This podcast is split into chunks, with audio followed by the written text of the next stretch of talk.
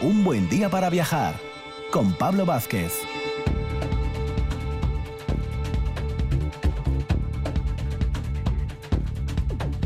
Muy buenos días, Asturias. Bienvenidos a esta mañana de sábado. Ya sabéis que nuestro programa sigue en edición de fin de semana. Bueno, de hecho, iniciamos hoy andadura. eh, iremos desde las 8 hasta las 10 de la mañana y mañana domingo repetiremos, eh, siempre de, de 8 a 10. Fines de semana donde tal vez estéis todavía tumbados en la cama, reflexionando y pensando a dónde os vais a ir este fin de semana o qué os vais a ir a conocer, o estáis desayunando o vais en el coche. Bueno, pues qué mejor proyecto que escuchar un buen día para viajar y moverse a lo largo y ancho de Asturias y como siempre digo, también propuestas fuera de, Asturias. Algunas de las secciones eh, veréis que son poco ya repetidas en este sentido y algunos colaboradores seguirán con, con nosotros en esta nueva andadura, pero entrarán seguramente también nuevas, nuevas secciones. Sin más dilación, comenzamos esta mañana de sábado viajera.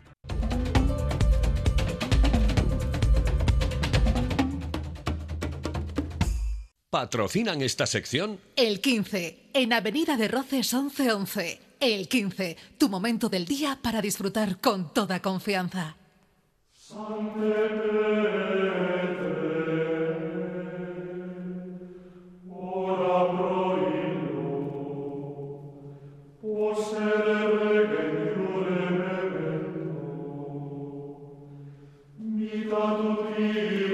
Y una de esas secciones que, bueno, pues inicialmente vamos a, a seguir con ella porque, porque es muy interesante y además da, da para mucho.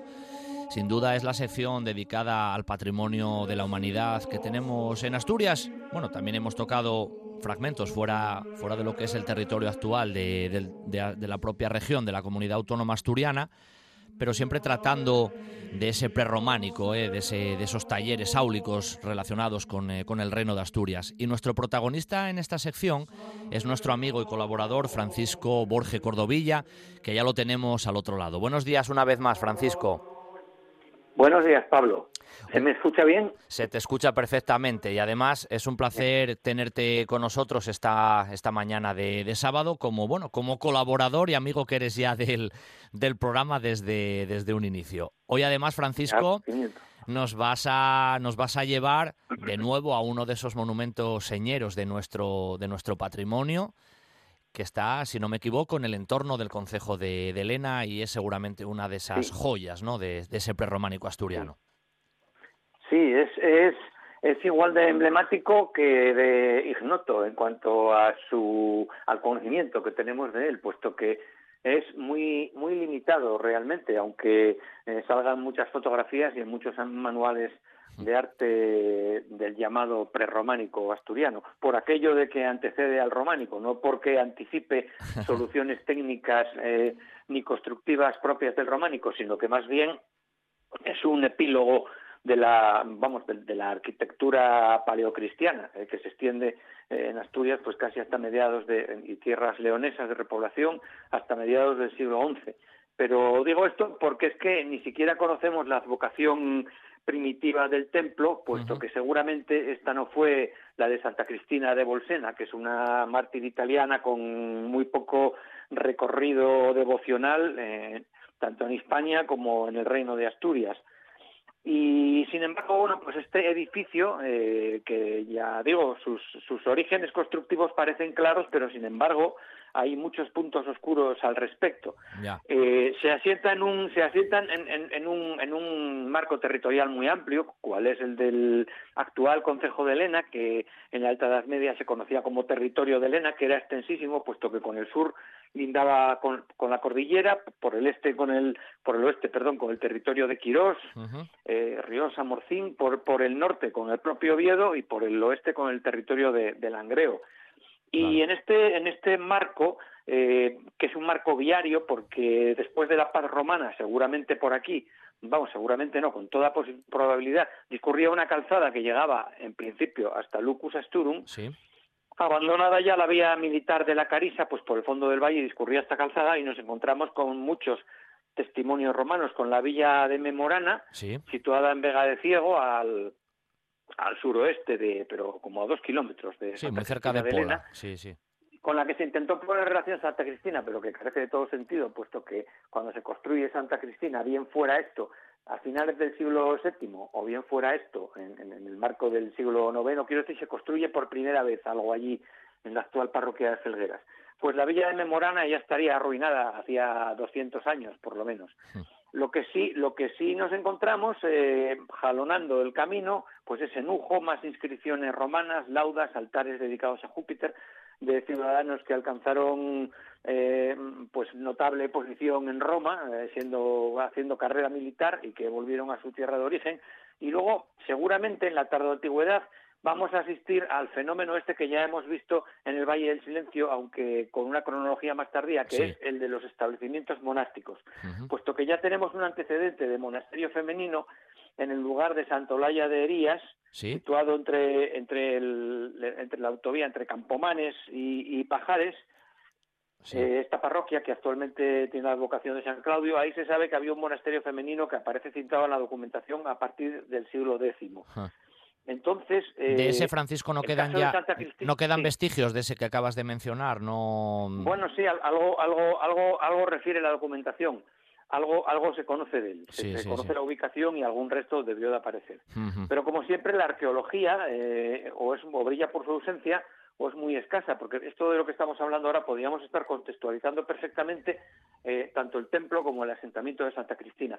Se intentó poner en relación Santa Cristina de Elena, fuera cual fuera su advocación primitiva, porque seguramente no era la de Santa Cristina, con, un, con, un, con una iglesia regia ya que pues al digamos que al no al oeste siguiendo el, curso del arroyo de, Fol- de pues hay un lugar que se llama el Palacio donde había una casa prioral y entonces esto se intenta poner en relación en lugar de poner en relación con un monasterio que sería lo suyo pues se intenta poner en relación como no al, existir ahí la mención del palacio pues con un ya con un palacio y un templo regio.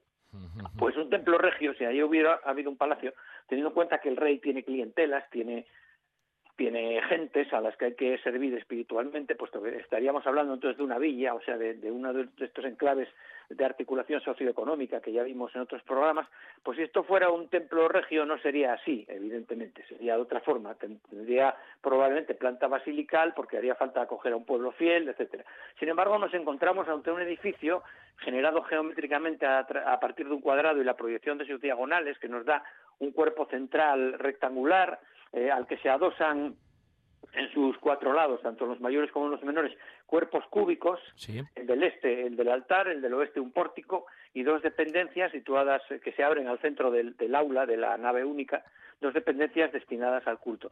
No hay ninguna diferenciación espacial, lo cual nos habla de que todos los celebrantes eh, estaban sometidos a una orden y, y, digamos, y, y tenían un similar estatus eh, religioso, todos, porque si no se hubiera previsto una diferenciación, se hubiera acudido un pueblo fiel eh, a- que estuviera carente de ordenación religiosa. Y lo que sí destaca es un presbiterio alto, encima del cual se ha construido un, ar- un arco de triunfo eh, pues espectacular. Esa es como la imagen, de- casi la imagen icónica, Sí. ¿no, Francisco? Esa es la imagen icónica, sí. Con materiales que proceden todos del siglo VII. Los capiteles, mm, tanto reaprovechados todos, tanto de columna como de pilastra, los estudió bien García de Castro y otros autores, proceden del, del ámbito luso-galaico, o sea, de, de la meseta norte del Duero y del, del arco atlántico, más bien, y son capiteles eh, romanos, corintios en sus variantes tardías. O sea, reciclaje, Y luego, pues, reciclaje, Sí, ¿no? reciclados, reciclados. Y luego se ha encontrado, cosa bastante excepcional, en una de las celosías que conforma la decoración de este arco de triunfo, se ha encontrado que está hecha encima de un, de un, o sea, aprovechando, perdón, una lauda funeraria que trae la data, año 643. Ujú. Por tanto, esto nos, nos indica eh, que después del 643 se construyó este, este edificio. Claro, claro. Eh, la advocación a Santa Cristina hay que ponerla en discusión, puesto que para labrar los canceles, que por otra parte evitan que el celebrante en este presbiterio alto, que se eleva más de un metro sobre el suelo, se caiga o eh, caiga al coro, a lo que es la nave, pues eh, estos, estos canceles también se tallaron con símbolos litúrgicos cristianos encima de una, de una inscripción de 19 renglones eran los formaban los dos partes de la misma de la misma lápida dedicatoria o litúrgica del mismo edificio y se ha conservado el, inicio de los 19 renglones en uno de ellos, en el de la parte del Evangelio, en el de la parte izquierda, y eh, todo el borde superior este, contiene una dedicatoria eh, de un templo monástico dedicado a los santos Pedro y Pablo por un abad flaíno. Pero claro, eh, esto se ha reaprovechado en este edificio del siglo IX que se ha puesto en relación muchas veces con el, con el taller de Santa María de Naranco, pero que eh, técnicamente es mucho más simple, no tiene nada que ver, pese a las similitudes formales que son evidentes, sin embargo, eh, el proyecto es una simplificación. Bueno, Francisco, te iba a decir... Tiene la unidad iconográfica y de mensaje litúrgico cristológico que, contiene eh, Naranco. Sí, Naranco no es un templo, evidentemente. Que te iba a comentar, que te iba a comentar, sí. Que te iba a comentar, Francisco, un detalle que hemos leído mil veces en la, bueno, en la bibliografía cuando se o en cualquier documentación que se lee sobre Santa Cristina, el concepto de meterlo en el arte ramirense. Pero ¿eso se ha acertado en los estudios actuales o hay que llevarlo un poco después? ¿Cómo, ¿Por dónde van los tiros? Es por, las Similitudes, es por las similitudes formales que, sobre todo por las similitudes de la arquería ciega que sostiene eh, unos arcos fajones que articulan la bóveda de, la nave única del cuerpo central del templo y eso lo hace muy similar eh, visualmente a la sala central de Santa María de Naranco, la que yo propuse recientemente en mi hipótesis que reproduce las dimensiones eh, del tabernáculo. Sí, es verdad. Sí, sí, sí. También aquí hay ciertas alusiones al tabernáculo, en, el, en el cancel alto, en ese arco de triunfo, en la parte central, el tímpano del arco central, eh, se decora con una celosía que contiene representaciones de cinco iglesias, con cuatro pequeñas ventanitas colocadas simétricamente a los lados, y el 5 es el número que en la Torá evoca, en el Antiguo Testamento y también en el Antiguo Testamento evoca el tabernáculo y sus elementos. Mm. Por tanto, nos encontraríamos ante una referencia litúrgica sacra muy, muy, muy incluso teológica, muy, muy apropiada. Entonces, la semejanza es, es visual y es formal. Y vamos a ver, eh, eh, la arquería ciega es un, es un elemento de, tanto de articulación muraria decorativa como de, como de apoyo de bóvedas utilizado desde la arquitectura romana y sobre todo con mucha profusión desde el Bajo Imperio. No podemos descartar que, edificios de Oviedo de, de, talleres anteriores al de Ramiro I utilizaran la, arquería ciega, como yo propuse, por ejemplo, en la hipótesis de reconstrucción del templo de San Juan Bautista, situado bajo la antigua, bajo la actual iglesia de San Pelayo en Oviedo. Pero claro, visualmente sí que es verdad que lo recuerda. Además, en las enjutas de los arcos hay medallones también con representaciones de felinos, pero estos felinos representados en lena no tienen nada que ver con los de Naranco, mm, solamente con los de los capiteles, en tal caso, de las de las de las columnas estas lobuladas que sostienen la arquería ciega, pero no con los de los medallones de las enjutas, porque los felinos de los medallones de las enjutas están, eh, digamos, están domesticados, están en actitud pasante ante el espectador, lo cual tiene también referencias litúrgicas y cristológicas, mientras que estos de Elena están en actitud de ataque, o sea, se corresponden más bien con los cánidos enfrentados de los capiteles de, de la arquería ciega de Naranco. Pero yo no sé muy bien, a mí no me, no me encaja, personalmente no me encaja cuál podría ser el mensaje, como no sea simplemente apocalíptico, pero no hay una expresión de un triunfo de Cristo, como lo hay en Naranco, porque en Naranco tenemos la secuencia completa, tenemos la guerra, la peste y el triunfo de Cristo y el advenimiento, la parausía a través de la penitencia. Sin embargo, aquí no, aquí tenemos solo elementos parciales, donde sí está muy clara la unidad de interpretación es en el cancel alto y su arco de triunfo, ahí sí. Eso sí te, iba, te iba a preguntar, Francisco, porque ese, esa imagen icónica ¿no? que decíamos de, Santa Cristina, esa, especie ahí de telón principal en el altar, ese iconostasis, eh, ¿qué precedentes normalmente tiene? Porque tú seguramente esto conoces, porque en el prerrománico no, no suele haber tantos ejemplos de, de este, de este iconostasis, ¿no? Claro, es que el, tema del iconostasis eh, en, la, en, la, liturgia oriental es práctica, es práctica habitual, la ocultación. Entonces, eh, como, la ocultación, digamos, es un, es un paradigma, pues entonces eh, el iconostasis se hace necesario. Eh, digamos que es un, un, telón arquitectónico con imágenes, de ahí lo de iconostasis. aquí esto tiene un significado totalmente distinto. Aquí está vinculado a un, a un presbiterio alto, elevado. Es decir, que desde el coro, los que estén en el coro ya de mano eh, no verían el no verían el altar. Si el altar lo situamos en el ábside único, que tiene a su lado otras unas pequeñas credencias también arqueadas, eh, lo cual tiene una evocación también trinitaria eh, de la Trinidad, pues en el ábside único donde se situaría el altar presumiblemente, desde abajo no se vería, solo por el hecho de que el presbiterio es elevado. Entonces, ¿eso cómo contextualizarlo? Pues en el, en el marco de una congregación femenina, puesto que las monjas no pueden celebrar. Entonces tendrían un capellán o alguien realizaría el servicio, al, igual que tenía que ocurrir en San Pelayo, donde probablemente los monjes de San Vicente o los clérigos de la catedral serían los que oficiasen en San Juan Bautista cuando, cuando ello tuviera lugar, ¿no? Entonces las monjas, como no pueden eh, oficiar, su papel, su papel queda relegado al de, pues eso, a papeles auxiliares de, de auxilio de las labores del clero masculino y al, sobre todo al canto al canto y a la lectura cantada de las obras y de las escrituras. Entonces, eh, el, contexto no es el de un iconostasis, porque eh, simplemente es el de una arquitectura correspondiente a una congregación femenina, como podría ser también la de, la de San Juan Bautista de Oviedo. Esta idea la publicó recientemente en la revista de la Universidad de Oviedo, eh, Territorio, Sociedad y Poder, Isabel Torrente, y a mí me parece que no va nada descaminada porque tenemos también, podríamos tener el ejemplo de de San Juan Bautista y de la hipótesis de reconstrucción que yo presenté que también incluye un presbiterio elevado, en este caso aprovechando la cripta que había que había debajo. Sí, sí.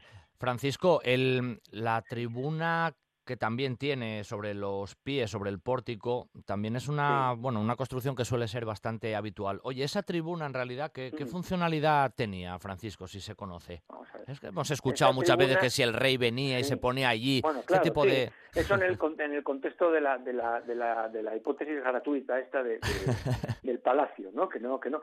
Si además vamos a ver, en ese lugar que está a 800 metros de, de a 800 metros del templo, ahí no podemos ni siquiera eh, suponer que estuviera el monasterio, porque nadie construye un monasterio casi a un kilómetro de la, de la iglesia. El monasterio tiene que estar de las monjas que hubiera allí tenía que estar, o de quien estuviera allí. Mucho más cerca. la congregación tenía que estar inmediato. Claro. Entonces, solo podemos hablar con propiedad de que se trata de una, de una ubicación privilegiada dentro del templo. Pero a ver, privilegiada quiere decir que la puede usar el abad, o en este caso yo creo personalmente que más bien la abadesa.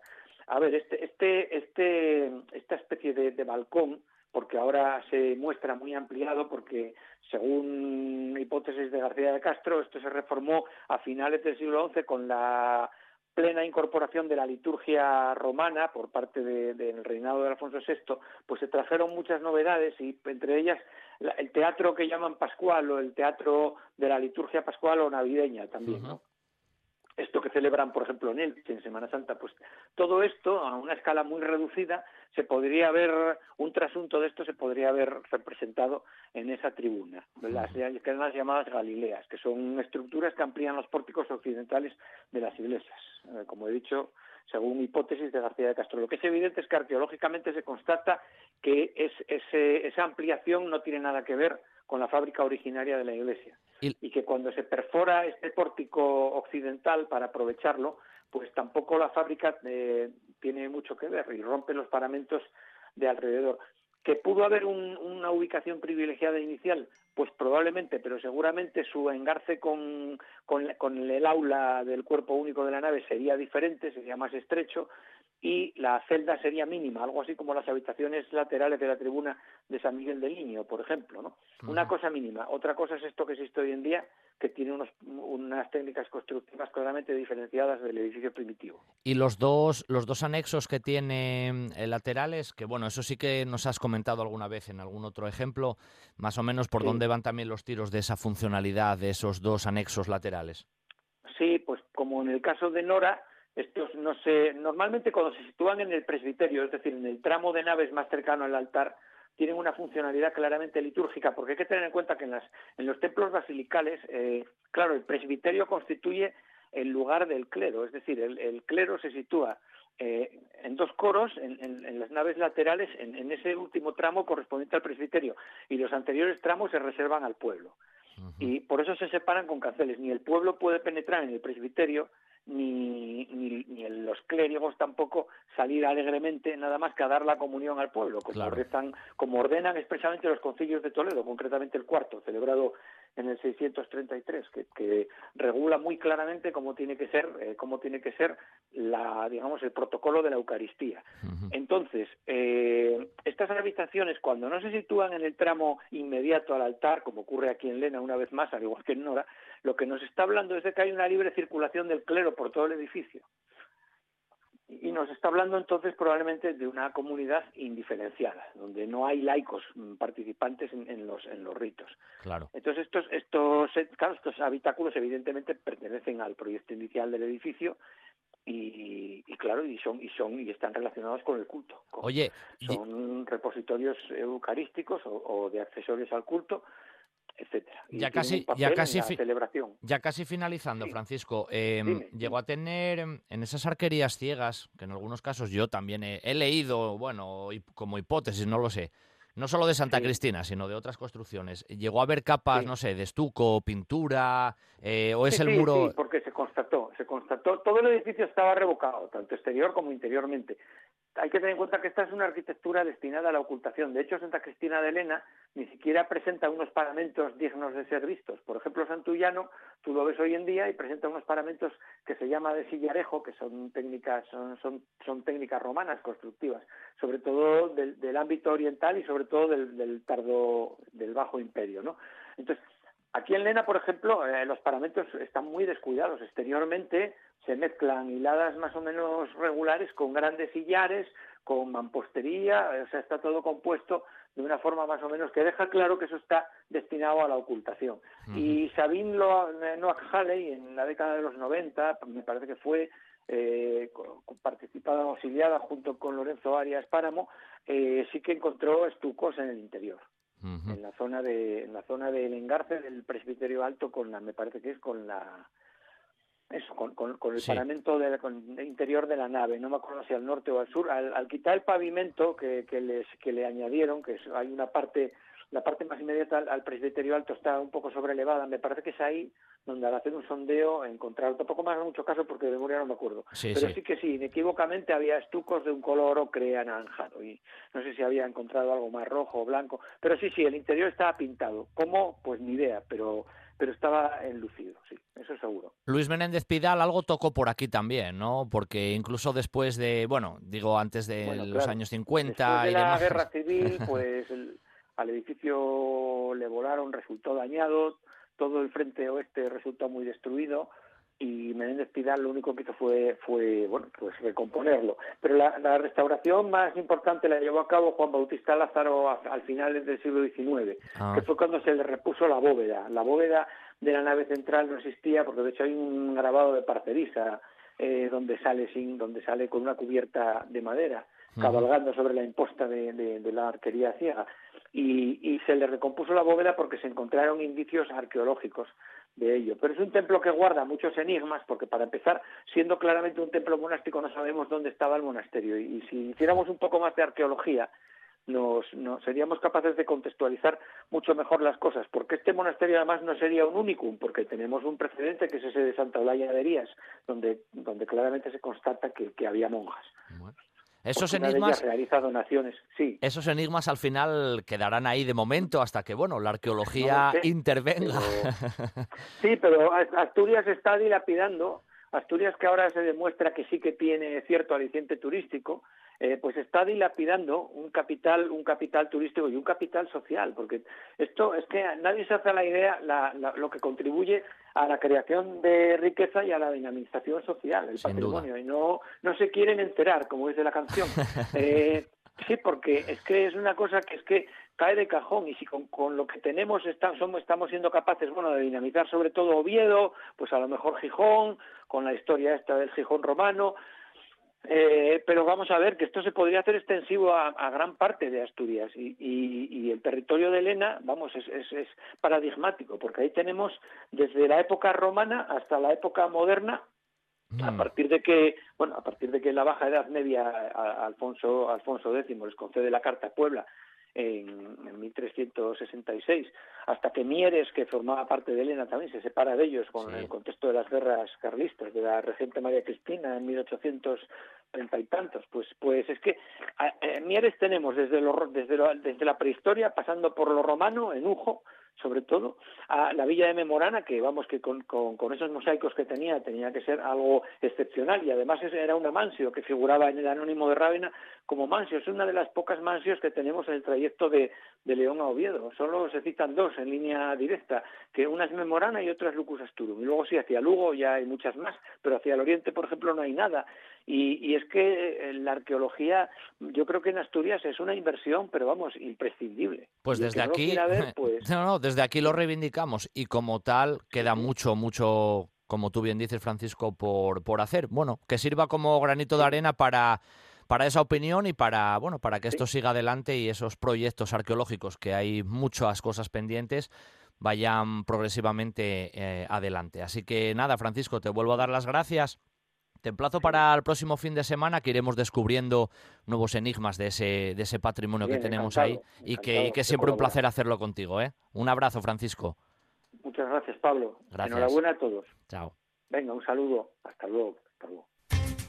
El horno del banco de Marcela Gutiérrez García, en la calle Gijón número 14. Les Marañueles de toda la vida. Todo, todo artesano, casero y riquísimo. Un horno como los que ya no quedan el Horno del Luanco, calle Gijón 14, Luanco, las mejores luanquinas del país. Sidra Cortina, en Amandi. Una propuesta gastronómica para vivir el mundo de la sidra y conocer todos sus secretos. Nuestro Yagar, con visitas guiadas y degustación, donde podrás conocer todo el proceso de elaboración de nuestros mejores productos. Y el gran restaurante Amandi, pegadito al Yagar Sidra Cortina, compromiso con nuestra tierra. Estás escuchando. Estás escuchando RPA, la radio autonómica.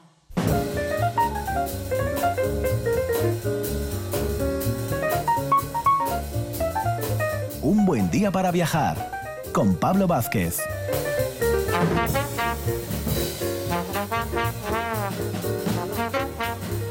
Y desde Elena nos vamos a acercar a Oviedo. Ya lo hacíamos cuando desarrollábamos el programa a diario. Después de hablar con Francisco Borge del Patrimonio de la Humanidad, nos acercábamos al Museo de Bellas Artes de Asturias, en el centro de, Oviedo, para recorrer sus salas, que siempre es extremadamente interesante. Y allí tenemos a nuestra anfitriona favorita, a nuestra historiadora del arte, vamos, eh, particular y que en este caso no es otra que, nuestra amiga Sara Moro y que tenemos una vez más, en este caso mañana de sábado, con nosotros. Así que buenos días, Sara. Buenos días, Pablo. Siempre es un placer escuchar tu presentación. Ya, ya empiezo con una sonrisa. Eso es bueno, eso es bueno, ¿eh, Sara? bueno, Sara, que de todas maneras ahora vamos a estar los fines de semana juntos por aquí y vamos a seguir recorriendo esos imponentes eh, pasillos y salas de, del Bellas Artes contigo hasta que, hasta que un día te, canses y ya nos digas que ya no quieres entrar más. Esperemos que sea dentro de mucho. Y, recorriendo siempre un par de obras, ¿no? Porque normalmente nos gusta jugar también con eso. Hombre, ha habido ocasiones que hemos hablado del mismo autor, como en el caso de, de Orlando Pelayo o de una misma época. Pero siempre nos gusta contigo también el, el contraste. Y hoy, casi nunca mejor dicho, tenemos un gran contraste, al menos cronológicamente. Pues sí, hoy volvemos a, nuestras raíces, eh, ¿no? Con las que comenzamos estos, estos paseos y volvemos a hacer al, al, oyente, ¿no? El día que venga a visitar el museo, que tenga que recorrer eh, eh, dos de sus edificios, ¿no? En busca de, de, estas obras. Vamos a comenzar por una de mediados del siglo XVI para acabar en una contemporánea de, de pleno siglo XXI, ya ubicada en la ampliación. Bueno, Sara, eso es lo que nos gusta y además el, el propio museo nos permite hacer eso, porque, porque en realidad el recorrido y el abanico cronológico del Bellas Artes pues es un abanico muy amplio y lo dicho, nos permite jugar con, con el tiempo y saltarnos de una época a la otra rápidamente. Sí, la verdad es que una de las, eh, bueno, uno de los fuertes, ¿no? De, la colección del museo es que va desde el siglo XIV hasta el siglo XXI, con lo cual es una maravilla, ¿no? Poder tener este trocito de la historia, de la historia del arte en concreto, ¿no? Representado a través de, todos los artistas que hay aquí y, bueno, pues conocer eh, esas diferentes representaciones, esos diferentes momentos históricos, eh, dando tan solo un paseo por un edificio que está muy próximo a, todos los bueno a todos los habitantes ¿no? de, Asturias y de otros sitios por supuesto bueno te decía yo vamos a empezar vamos a empezar pues nunca mejor dicho con el primero que nos va a permitir viajar allí al, al siglo XVI ¿Qué, ¿Qué, obra nos presentas en, en primer lugar Sara pues hoy eh, he elegido una tabla, una tabla flamenca eh, que se data hacia 1560. Es una obra de, de Pieter Kleensens y representa a Santa Úrsula y sus compañeras, o bueno, también se conoce como, eh, como Úrsula ¿no? Y, las vírgenes. Y es una tablita que puede pasar un poco desapercibida porque está expuesta debajo de, de, otra tabla flamenca, pero que creo que tiene una iconografía muy, muy interesante porque nos representa a esta santa, a Santa Úrsula en el centro, que con una presencia muy imponente y monumental abre sus brazos ¿no? y bajo su capa eh, acoge a estas 11.000 vírgenes, a estas compañeras que eh, forman parte del título, ¿no? Con lo cual es una representación muy interesante. ¿Quién era esta Santa Santa Úrsula que aparece ahí con esa capa que, como tú bien dices, protege a esas, esas 11.000 vírgenes, nada más y nada menos? Sí, Úrsula, eh, bueno, mm, en, la Edad Media es una leyenda que ya está muy extendida en la Edad Media y que narra eh, la historia de, esta mujer, ¿no? Que como tantas otras decide eh, en el siglo V eh, después de Cristo convertirse al, al, cristianismo, ¿no? Y por lo que nos cuenta la leyenda, mm, tras esta conversión eh, promete o, o decide, ¿no? Guardar virginidad y bueno, pues para hacerlo de una manera más oficial decide viajar a Roma, hacer una peregrinación y así, bueno, pues lograr la, consagración de, sus votos, ¿no? Eh, llega a Roma, es eh, recibida por el Papa Siricio, que la bendice y consagra estos votos de virginidad perpetua, que es un tema interesante, ya lo encontramos también en la mitología y luego en, la, en el cristianismo se repite, pero la leyenda nos cuenta que a su vuelta a Colonia, eh, esta ciudad estaba siendo atacada por, por los unos y el propio Atila, por todos conocidos, parece ser que, se enamora de ella o que se prenda de, de, su belleza, ¿no? Pero ella guardando estos votos eh, decide mantenerse casta, también otras doncellas que se negaron a, entregarse a, bueno, a los apetitos sexuales, podríamos decir, ¿no? De los bárbaros y tanto Úrsula, ¿no? Como las llamadas o las conocidas como las once mil vírgenes serán eh, martirizadas. ¿Quién era? Esa es la historia tan, tan pintoresca ¿no? y, dramática que hay detrás de muchas de estas representaciones eh, de santas y, sus martirios. Y tanto, de, de, hecho, Santa Úrsula en esta, en esta tabla aparece cubriendo, como tú decías, con esa, con esa capa y con sus brazos extendidos y una flecha clavada directamente ahí en el, en el cuello. Sí, sí, y, pero, pero es muy bonita la, la forma, eh, de alguna manera, eh, sutil con la que he representado este martirio. Piensa que, que podía haber elegido el, el, artista una forma mucho más eh, violenta, ¿no? Sin duda.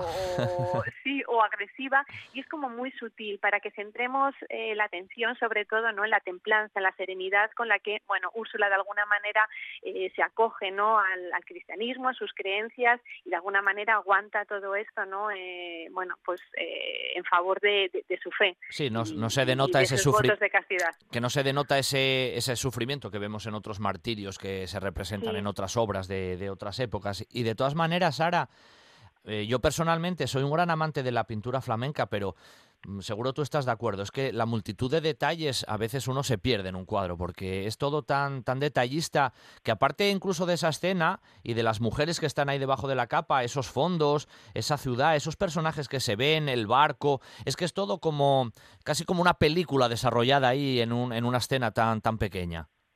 Sí, la verdad es que, bueno, la, pintura flamenca, sobre todo esta pintura de, los siglos XVI, ¿no? Eh, 17, 15 también, es, es tan, es, como una pequeña joyita, ¿no? Que tú vas descubriendo poco a poco porque está repleta de, de, un sinfín de detalles. Y es verdad que en esta composición, pues lo que más nos llama la atención cuando nos acercamos es la figura imponente de, Santa Úrsula, ¿no? Que eh, las, las, primeras mujeres que vemos en, en el primer y segundo plano, pero luego vemos cómo en la profundidad de ese manto se acogen eh, muchísimas más mujeres y como telón de fondo esa alusión ¿no? A, esa peregrinación por mar, ¿no? a ese viaje que hace Roma y la vuelta con ese paisaje marítimo a un lado y al otro esta, esta representación de Colonia ¿no? con estos eh, edificios todavía medievales pero en los que ya vemos un gusto también eh, un tanto renacentista, escenas como más costumbristas, ¿no? unos personajes que aparecen caminando por un camino y esos pequeños detalles que enriquecen ¿no? y que hacen de una obra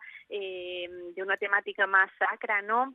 o más religiosa también eh, un poco perteneciente al mundo terrenal, al mundo de los mortales que, que es el nuestro. Con lo cual, bueno, eh, dulcifica y, acerca un poco al espectador este tipo de representaciones. Oye, Sara, sabes que en esta sección siempre nos gusta mucho preguntarte también por, el mismo autor. ¿Quién era el tal Pieter Kleisens que tal vez no sea tan, tan conocido para, para el gran público dentro de esa, de esa pintura flamenca? Incluso no es el más mediático, ¿no? Por decirlo así. Sí, realmente no es eh, uno de los nombres, bueno, que, mm, que, antes asociamos a la pintura flamenca, pero curiosamente fue, bueno, pertenecía a una familia ya de artistas, pero él encabezó como unas, em, como una familia que se hizo posterior, que fueron sus hijos, ¿no? Eh, que se dedicaron también a la pintura y por lo tanto inaugura, ¿no? Una de esas sagas, sagas familiares de artistas que tenemos muchas repartidas por la por la historia del arte, ¿no? Una muy conocida aquí en Asturias, que son los Meléndez, sí. que hablaremos de ellos si, quieres en otra ocasión. no, claro, claro. Y, bueno, eh, fue importante ya no solo eh, como pintor, sino que también destacó como miniaturista, ilustrando eh, e iluminando algún algún libro, con lo cual, bueno, es un artista complejo que no solo trabajó estas pinturas más piadosas o religiosas, sino también el retrato, la pintura alegórica y con lo cual, bueno, un artista muy completo mm. que curiosamente, eh, por no estar firmadas muchas de sus obras, en algunas ocasiones se mm, confundió su autoría con la de otro artista eh, que se apellida Benson, ¿no? De hecho, ah, la pieza que tenemos en el museo, eh, que forma parte de la colección de Pedro Masabeu originalmente, en un momento eh, de, su estudio estuvo eh, adscrita ¿no? A, esta otra autoría hasta que bueno finalmente el estudio eh, de la tabla bueno pues permitió mm, aportar esta nueva autoría. Detrás de estas pinturas siempre se esconde un misterio no que es muy suculento para el historiador del arte para el investigador y que siempre requiere como un constante estudio no y una puesta al día de, de un contexto tan complejo no y tan rico como fue la pintura flamenca Sara, ¿quién era? Porque seguramente en algún detalle esto también se sabe. ¿Quiénes eran los que principalmente mm, pedían a estos pintores estas obras? ¿Venían de la propia iglesia? ¿Eran manos privadas? ¿Gente pudiente? ¿Quién, les, ¿Quiénes les contrataban o quién les hacía los encargos normalmente? Bueno, en este momento eh, la monarquía va a ser eh, un, promotor eh, solvente, ¿no? Y que va a decantarse por el arte. Evidentemente, la Iglesia va a ser otro de los de los mecenas, ¿no? Que van a apostar por el arte. Pero sí que es cierto y sobre todo en estos en, Flandes, ¿no? En, este contexto que una aristocracia y ya una pequeña o, o, lo que va a ser ya la burguesía, ¿no?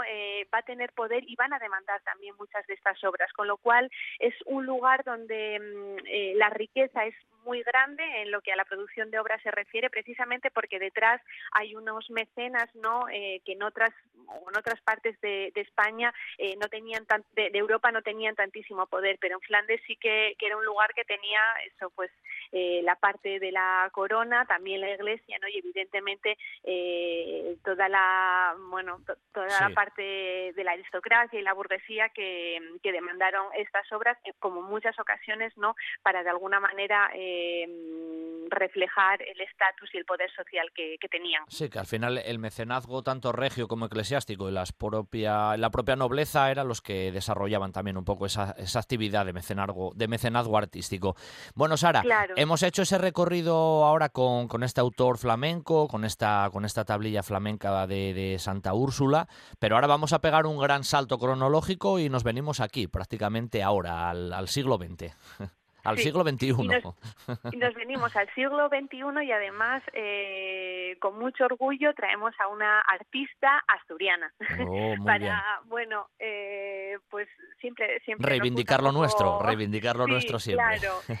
Y como hoy la protagonista de la primera tabla era Santa Úrsula, ¿no? Y todas las mujeres, las vírgenes que aparecen en esta tabla, quisimos traer a otra mujer, eh, ya no solo artista, sino también a otra mujer en un cuadro y hemos elegido una pintura de Chechu Álava, titulada Blond eh, y datada en 2008, con lo cual muy, ah, ayer, ayer. nosotros. Sí, básicamente. Chechu Álava es de, de, Piedras Blancas, es nada, eso como tú decías, es asturiana y de, nacida en los 70, o sea que, bueno, en realidad estamos hablando de lo contemporáneo 100% y nunca mejor dicho porque es una artista con una proyección eh, muy grande a día de hoy, eh, muchos eh, seguro que recuerdan, eh, hace unos meses eh, expuso en, el Museo Thyssen una, una muestra ¿no?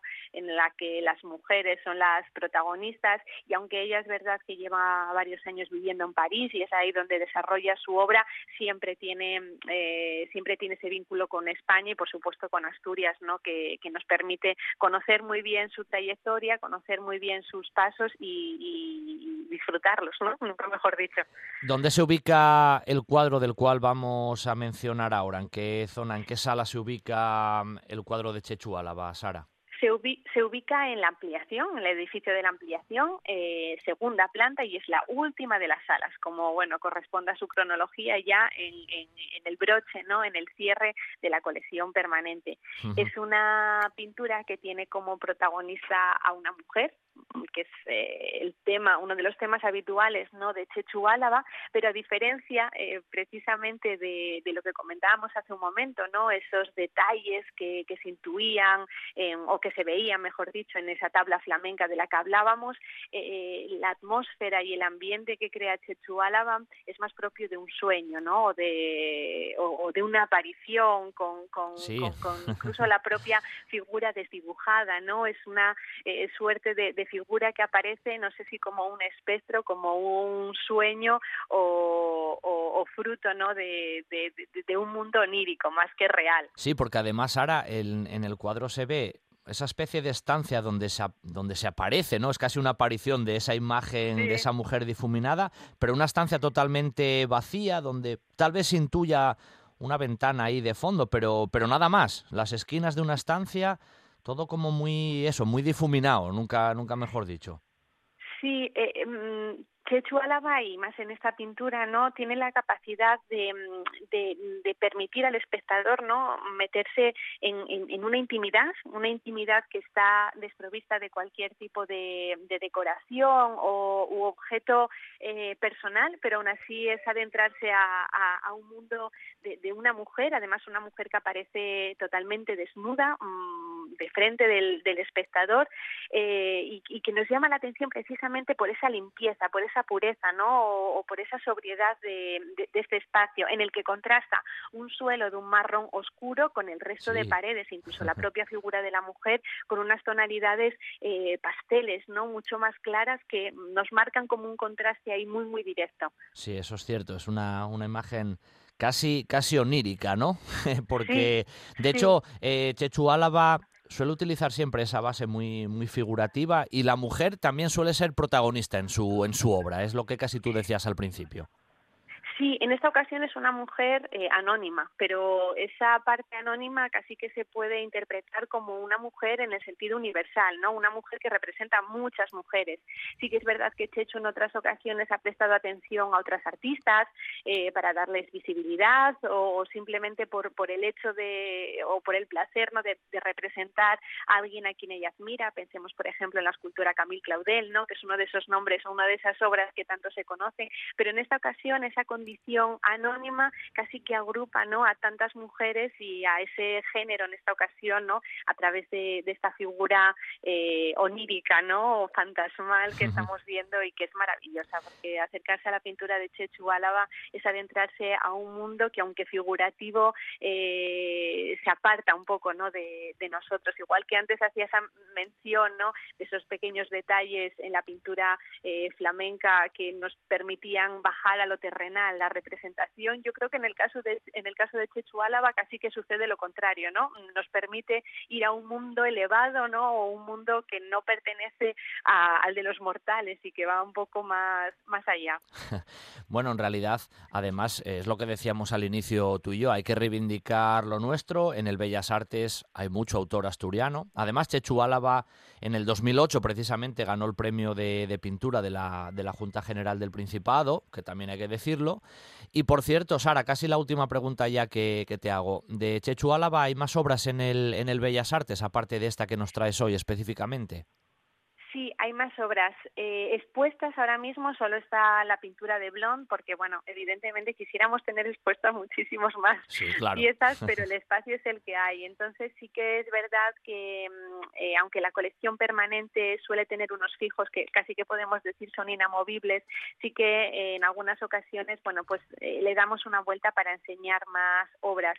Y esta pieza de Chechu Álava, bueno, hasta hace unos meses estaba en otro espacio y ahora vuelve a estar en esta última sala, bueno, y esperemos que eh, en, bueno, en un corto lapso de tiempo, ¿no? podamos eh, hacer rotar, ¿no? La producción que tenemos de Chechu para que el público conozca otras de las piezas que tenemos en, en la colección. Nada, Sara, que al final hay que ampliar todavía más el Bellas Artes. Ya no sé a dónde va a llegar ya, porque al final ya no hay más espacio por ahí. No sé qué vamos a ocupar ya por ahí para ampliarlo, ¿eh? Hay que, bueno, eh, seguro que muchos oyentes lo saben, pero el museo ahora en la actualidad se expone más de 800 piezas, pero sus fondos guardan más de 15.000 entre dibujos, esculturas, pinturas, eh, artes industriales, grabado, con lo cual sí que necesitaríamos... Para hacer otro par de museos. sí, por eso sí que hay piezas que siempre están expuestas, bueno, porque no se pueden quitar, forman parte de, la esencia de este museo, ¿no? pero, pero también es verdad que tanto las exposiciones temporales que nos permiten, bueno, pues introducir constantemente material nuevo en el museo para, para invitar constantemente a los asiduos y a los nuevos eh, visitantes, ¿no? Pero sí que mm, de alguna manera eh, movemos también algunas de estas piezas de la colección temporal para poder eh, mostrar mm, lo más posible, ¿no? Claro. Bueno, Sara, pues nuestro tiempo de hoy, de esta mañana de, de, sábado. Contigo finaliza aquí, pero mucha gente que nos esté escuchando, que esté desayunando, esté todavía casi en la cama levantándose, pues mirar, una de las opciones el fin de semana para, para conocer es acercarse al Museo de Bellas Artes de, de Asturias y recorrer esos pasillos y disfrutar de esa gran colección pictórica que tenemos en Asturias, ahí a la vuelta de la esquina y viene a la mano. Una vez más, gracias pues Sara, hablamos muy pronto. muchas gracias Pablo, un abrazo para todos. Gracias. Si tú estás conmigo, levanta. En el área residencial de Nuevo Roces, Café para el 15. Gran variedad de desayunos, menú del día, una amplia carta de cervezas y los fines de semana, el mejor ambiente de copas. Vive los mejores eventos deportivos con nuestras siete pantallas gigantes. Y por supuesto, con todas las medidas de seguridad para que solo te preocupes de disfrutar. Avenida de Roces 1111 en el área residencial. Te esperamos en el 15. En Sales, Colunga, Sidra Crespo y su mejor propuesta, Sidra el Sueve. Visitas guiadas a nuestro Yagar, bodega tradicional donde podrás degustar nuestras últimas propuestas. Espichas con el sabor y el ambiente de un auténtico Yagar. Amplios espacios en los que escanciamos nuestra sidra el sueve directamente desde nuestros toneles centenarios. Asador para disfrutar de las mejores carnes a la brasa. Sidra Crespo es sidra el sueve en Sales, Colunga, el sabor de la tradición más actual. Un buen día para viajar con Pablo Vázquez.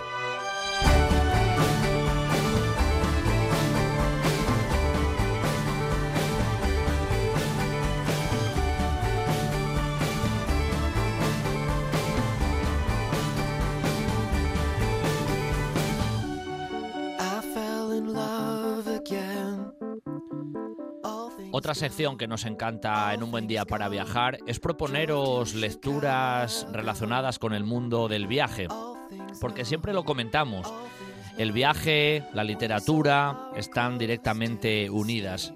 Y la verdad que desde los principios prácticamente de la escritura, el afán viajero, el afán de conocer, siempre ha estado relacionado con el, ser humano. Para hablar de estas propuestas literarias en el mundo del viaje, qué mejor amigo que Rafa Gutiérrez Testón, al frente de la librería La Buena Letra, que ya nos ha acompañado en alguna ocasión en el programa y que esperemos que lo siga haciendo. Buenos días, Rafa. Buenos días, por supuesto, por supuesto que os acompañaré porque es una maravilla empezar un fin de semana así. Eso es la verdad, ¿eh? empezar el fin de semana bien temprano, proponiendo ideas para conocer Asturias y de paso llevar un buen libro debajo del brazo que hable sobre viajes. Qué mejor idea. Y hoy además vas a ser un poco transgresor, Rafa, al menos en la primera opción que nos vas a traer, que tal vez sorprenda a los oyentes. Sí, sí, sí. Voy a hablar de, mira, cuando te dicen a veces me preguntan, ¿no? Estando en una librería, ¿cuál es el, libro, el libro por excelencia, tu libro de cabecera? Y digo, bueno, es una pregunta que no es muy original y voy a darte una respuesta que tampoco es nada original, que es el Quijote.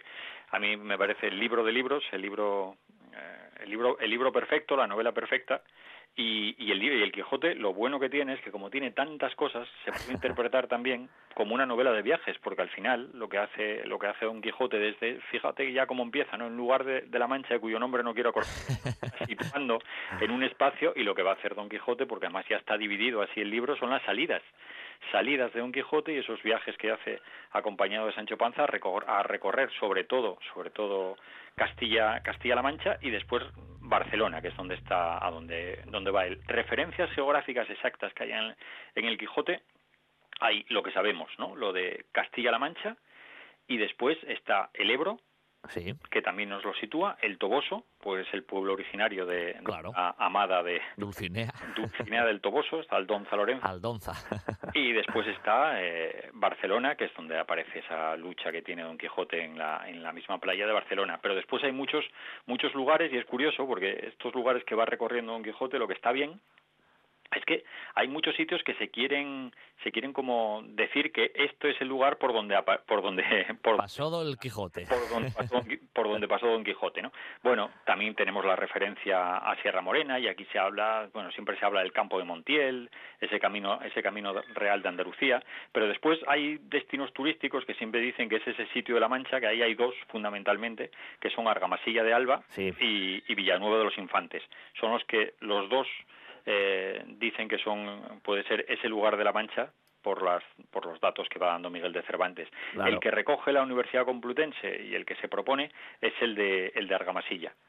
Es que Rafa en realidad eso que tú decías de, del Quijote como bueno como ese como ese libro viajero ¿eh? que, podríamos definirlo también así ya que bueno el, Quijote tú lo dijiste tiene muchos muchos ángulos y muchas versiones diferentes pero incluso allí en La Mancha a nivel turístico hace muchos años ya que existe la ruta de Don Quijote o sea que en realidad eso ya se pensó antes y el tema turístico ya se ha metido en el en el Quijote propiamente eso sí la verdad es que es, es, es una es una maravilla también estas rutas turísticas que se hacen en torno a los libros. Lo tenemos también en, Oviedo, la ruta de la venta que se puede hacer, en Gijón, ahí con, lo hace Pilar Sánchez Vicente con, eh, con su novela Mujeres Errantes, por eh, discurriendo por, por, por, el barrio de Cima de Villa. Eh, ya hay un viaje maravilloso también que se puede hacer en, en Valladolid, recorriendo la ruta del hereje de, de Miguel Delibes pero la importancia que puede tener también el libro como destino turístico, como propuesta de viaje, mira, lo tenemos también en, en un sitio como... Hay, hay un episodio de, de Don Quijote, que es donde él está en la cueva de Montesinos, que es donde se resguardan por una hora, ¿no? Que para, para Don Quijote piensa que fueron tres días completos, y esta cueva de Montesinos es por ahora ahora mismo es el atractivo principal del Parque Natural de las Lagunas de Ruidera, que está ahí en el límite de las provincias de Albacete y Ciudad Real, y este pueblo recibe alrededor de 30.000 visitas al año. Para un pueblo pequeño, ahí entre Albacete y Ciudad Real, pues ahí tenemos esta, ese atractivo turístico que puede ser. Y hacer ese, ese recorrido, yo creo que es una propuesta de viaje también interesante a través del Quijote, es decir, pues vamos a, vamos a recorrernos esa, esa Castilla, esa, esa Castilla-La Mancha, vamos a recorrer nos celebro y vamos a acabar en Barcelona también, en la playa de Barcelona, es donde al final el caballero de la Blanca Luna, que es Sansón Carrasco. Exacto. Rafa, que en realidad em, Cervantes en muchos casos él conocería propiamente, propiamente esos lugares que luego va, va incorporando a su obra y los conocería in situ. Otros tal vez se guió por, por, por informaciones que, que, recibió, ¿no? No directamente que estuviera él, sino por lo que fue recopilando. Por lo que fue recopilando, efectivamente. Cervantes se sabe que, bueno, Cervantes había sido militar también y que era un hombre que estaba acostumbrado, estaba acostumbrado a viajar y a estar en más de un lugar, pero después sí que había lugares que, bueno, pero eso es la gran imaginación del escritor, es ponernos en un lugar y no querer situarlo en un lugar concreto, es en un lugar de la Mancha, yo creo que es, es el inicio perfecto para, para cualquier libro de viajes que se precie, porque ahí lo importante, el viaje siempre. Da igual donde estés, da igual a dónde vayas y lo, importante es lo que te encuentres en el camino. Bueno, y además hay que decirlo también, ¿eh? que Asturias, en este caso Don Quijote no lo visita, pero hay una asturiana que parece también referenciada en, el Quijote. ¿eh? También, también tenemos a, nuestra Maritornes, tenemos ahí a, nuestra asturiana. que no sale, no sale muy bien parada en el sentido de que no es una gran belleza, pero aparece ahí representada. Eso es, eso es. También aparece Asturias, efectivamente. Bueno, hoy pegamos un salto también incluso cronológico, como hicimos antes con Sara en el Bellas Artes, y, el salto literario lo hacemos porque nos vamos a época mucho más, mucho más cercana, a nuestro tiempo en realidad. Eso es, nos vamos a nuestro tiempo, nos vamos a una escritora como Elvira Lindo y a un libro que a mí es de los libros que, que más me gusta de, de Elvira Lindo, pero además me gusta mucho porque me gusta mucho el título, el lugares que no quiero compartir contigo. Eso ya suena evocador, ya de por sí, ¿eh? la frase. Sí, sí, sí, Aquí tenemos que decir que Elvira Lindo, mientras su pareja de, Antonio Muñoz Molina vivieron muchos años en Nueva York, porque él estuvo a cargo del Instituto Cervantes, en la sede del Instituto Cervantes en Nueva York, y entonces ahí descubrieron también un, Nueva York, ¿no? Y Elvira Lindo lo cuenta de manera maravillosa, pero en este Lugares que no quiero compartir contigo, que en realidad sería un libro que tendría que tener las páginas en blanco, es un libro que está lleno, está lleno de lugares, porque ya, ya es un libro trampa, ¿no? Porque dice, no, no quiero compartirlos, pero sin embargo lo que voy a, lo que voy a hacer es compartirlos precisamente. 100%.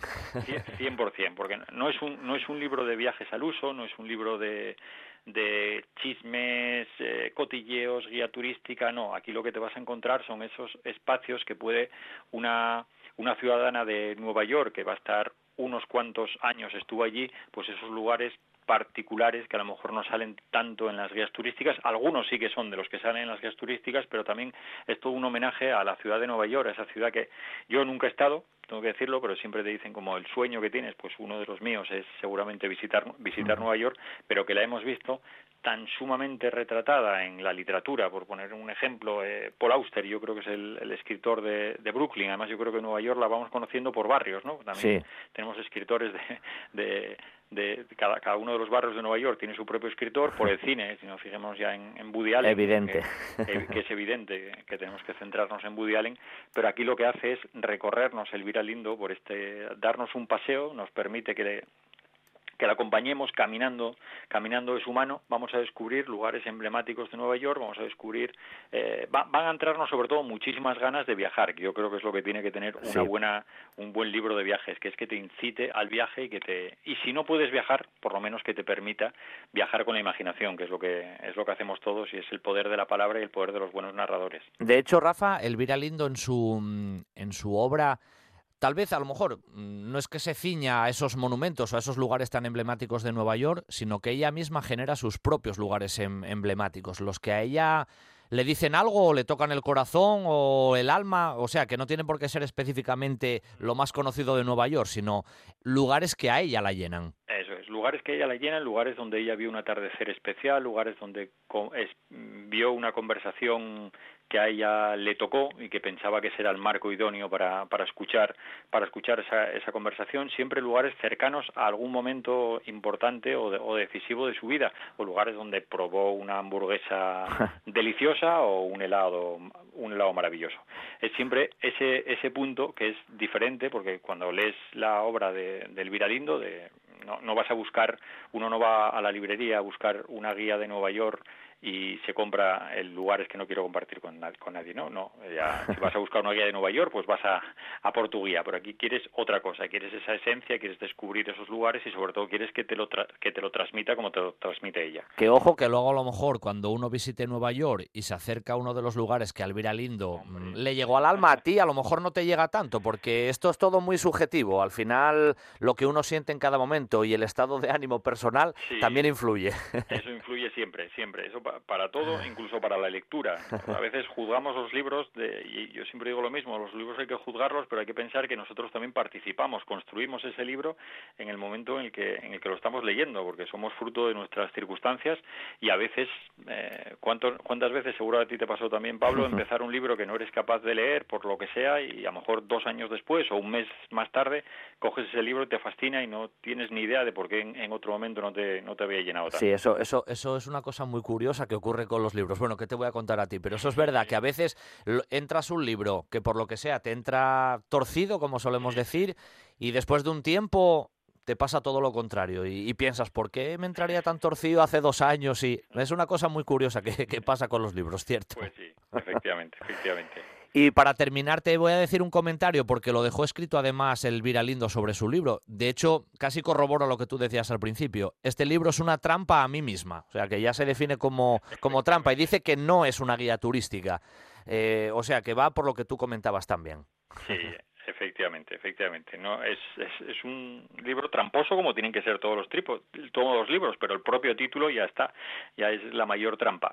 Bueno, Rafa, pues hoy nos has traído nada más y nada menos que el Quijote, por un lado, o sea, el libro mítico, pero por otro lado nos has traído a Alvira Lindo con sus lugares que no quiero compartir con nadie, pero que al final sí que los comparte, y nos gusta compartirlo este tiempo además contigo y nada, te emplazo para una próxima edición el fin de semana que viene y que nos vuelvas a recomendar pues alguna literatura más relacionada con el viaje que es bastante inagotable, por cierto. Pues aquí estaremos, fíjate, esta vez de La Mancha a Nueva York, casi nada. Casi nada. Muchas gracias, Rafa, un abrazo, buen fin de. Gracias.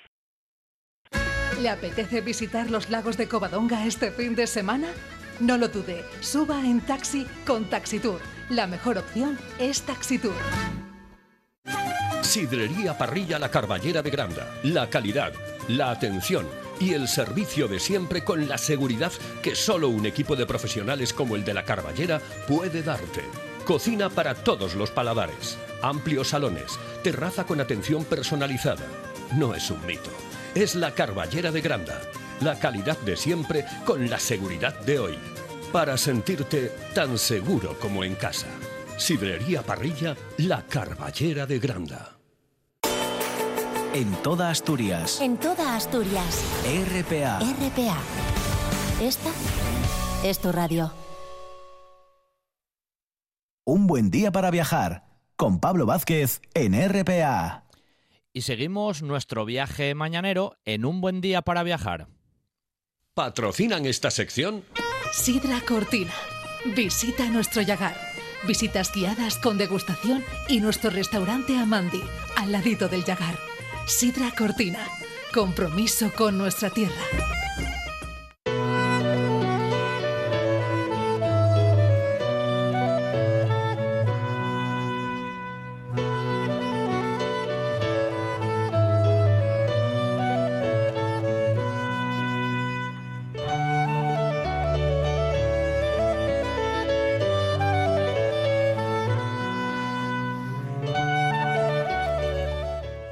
Otra de nuestras secciones favoritas y que ya veníamos desarrollando en las últimas semanas eh, del coleteo veraniego era el camino primitivo a Santiago, ese camino tan emblemático en nuestra, en nuestra Asturias que une Oviedo con, con la ciudad de Santiago de Compostela y donde nuestro anfitrión es Laureano García, que si alguien sabe de caminos de Santiago en Asturias, sin duda él es uno de ellos.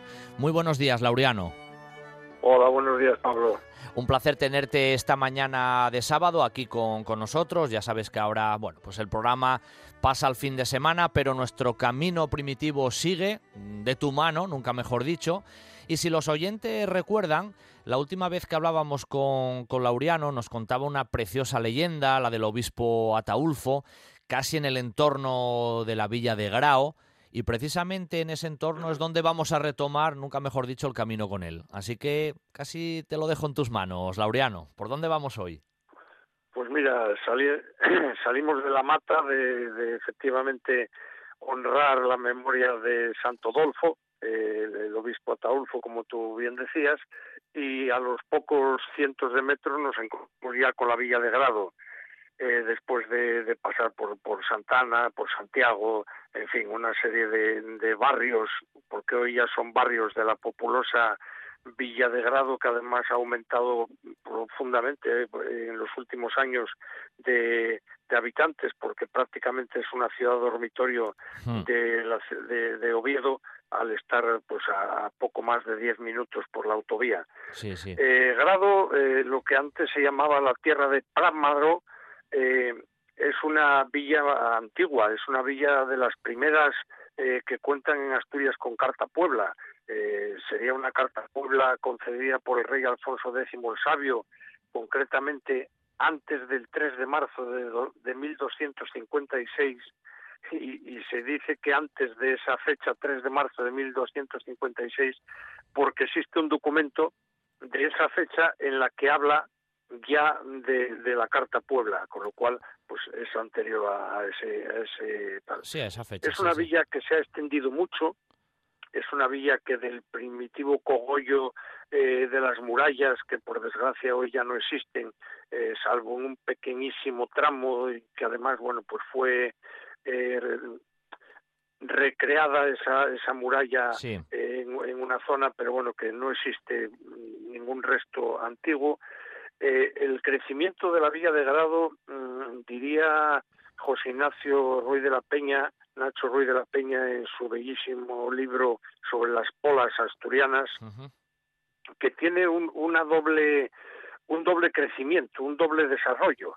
Por una parte, eh, seguiría el, el, el modelo del, de, la, de, la, villa o de, de, la urbe de Meandros, porque va siguiendo el curso del río Cubia, eh, que, lo, atraviesa por la parte más eh, sureste, y después también eh, tiene un crecimiento como villa itineraria, como villa del Camino de Santiago, porque no cabe duda ninguna de lo que en Grao todavía hoy llaman la carretera de Galicia, va sobre el primitivo camino a Santiago, atraviesa eh, pues eh, como decía antes, desde el barrio de Santa Ana de, de Santiago hasta el barrio de la Cruz, todo el casco urbano y mm, en torno a él pues se han ido eh, creciendo calles paralelas y perpendiculares y ha ido aumentando el casco el casco urbano de, Grado. No, además Grado tiene, tiene, un, tiene un patrimonio interesante y digno de, conocerse. O sea, la, la villa en sí es muy interesante, muy bonita. Sí, sí, sin duda ninguna. Eh, le pasa lo mismo que, a otras villas que de un pequeño núcleo eh, amurallado fueron creciendo, que fueron perdiendo algunos de esos primitivos eh, monumentos que, podían tener, ¿no? Así perdió la primitiva iglesia parroquial, que se asentaba en, en el solar donde hoy se levanta el Palacio de Valdecarzana, convertido en casa de cultura, con una gran actividad, eh, con la capilla anexa de los Dolores, eh, que está desacralizada y en la que también se celebran actividades culturales, actividades eh, musicales y donde todos los años la Asociación de Amigos de Grado entrega los premios Moscones de Oro, mm, bueno, pues del cual yo tengo la, el privilegio de, haber sido uno de los galardonados hace tres años. Cierto, bien merecido. aprovecho la oportunidad para agradecer a esa asociación de grandes amigos de Grau aquel aquel eh, deferencia que tuvieron no conmigo precisamente sino con el camino primitivo porque porque así es el tema. De cualquier manera lo que sí tiene lo que sí tiene Grau es un interesantísimo una interesantísima muestra de de casas de indianos. Sí, sin duda. De finales del siglo XIX, de principios del siglo XX, eh, muchos eh, de aquellos inmigrantes que se iban a América volvían y construían eh, pues este, este tipo de palacete que está pues hoy en, el entorno de, de, esa carretera de Galicia que, antes comentaba y, en otros puntos de la, de la ciudad, dándole un empaque importante porque hay verdaderas preciosidades en, este tipo de monumentos. ¿no? Sin duda. Tenemos ahí el Capitolio, por ejemplo, que, es una, bueno, absolutamente majestuoso. Sí, eh, hay, hay algunos que son eh, incluso, eh, esto lo tengo documentado, son copias exactas de edificios que existían en, en, América, especialmente en la zona de Argentina, en la zona de Venezuela, donde muchos moscones habían ido a buscar fortuna y, y, la habían, habían conseguido y entonces por recuperar volvieron a, a su terruño y trajeron la idea de, de, aquellas edificaciones y las plasmaron aquí. Está claro, está claro. Volviendo, volviendo al camino, que es eh, nuestro, nuestro objetivo. eh, independientemente de que en un camino pausado y tranquilo como el que estamos haciendo en la RPA, eh, podemos eh, disfrutar de todo aquello que hay en el entorno del camino, pero volviendo al camino hay que destacar que Grado tuvo desde el siglo XIII y hasta finales del siglo XVIII eh, dos albergues de peregrinos en pleno funcionamiento. Uno de ellos en el siglo XVI eh, mermó muchísima su actividad, pero el otro continuó hasta el siglo XVIII y tuvieron importancia. Y hay escasos documentos, pero todavía se conserva en el archivo histórico de Oviedo alguna documentación al respecto porque eh, la documentación de, los hospitales de peregrinos y, sobre todo de las leproserías que hubo en Asturias eh, estuvieron depositados durante muchos años en los archivos de la Diputación Provincial y cuando la Diputación desapareció y, apareció de nuevo la, la Junta General del Principado lo trasladaron al archivo histórico y está no catalogado al 100%, pero, pero con bastante eh, facilidad para poder utilizarlo. Eh, saldríamos de grado por ese camino por el barrio de la Cruz, eh, así llamado por existir una cruz de piedra de las típicas que hay en todos los caminos, muy sencilla, muy lisa, sin ningún tipo de, filigrana ni, ni, de dibujo, pero que nos llevaría, bueno, pues bordeando por la derecha la, la carretera que sube a Cabruñana, eh, nos llevaría al lugar de San Juan de Villapañada o Leñapañada, como era el nombre primitivo. Leñapañada. tiene Leñapañada, sí.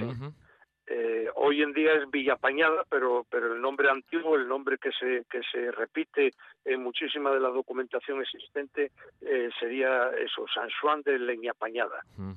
este es un punto importante.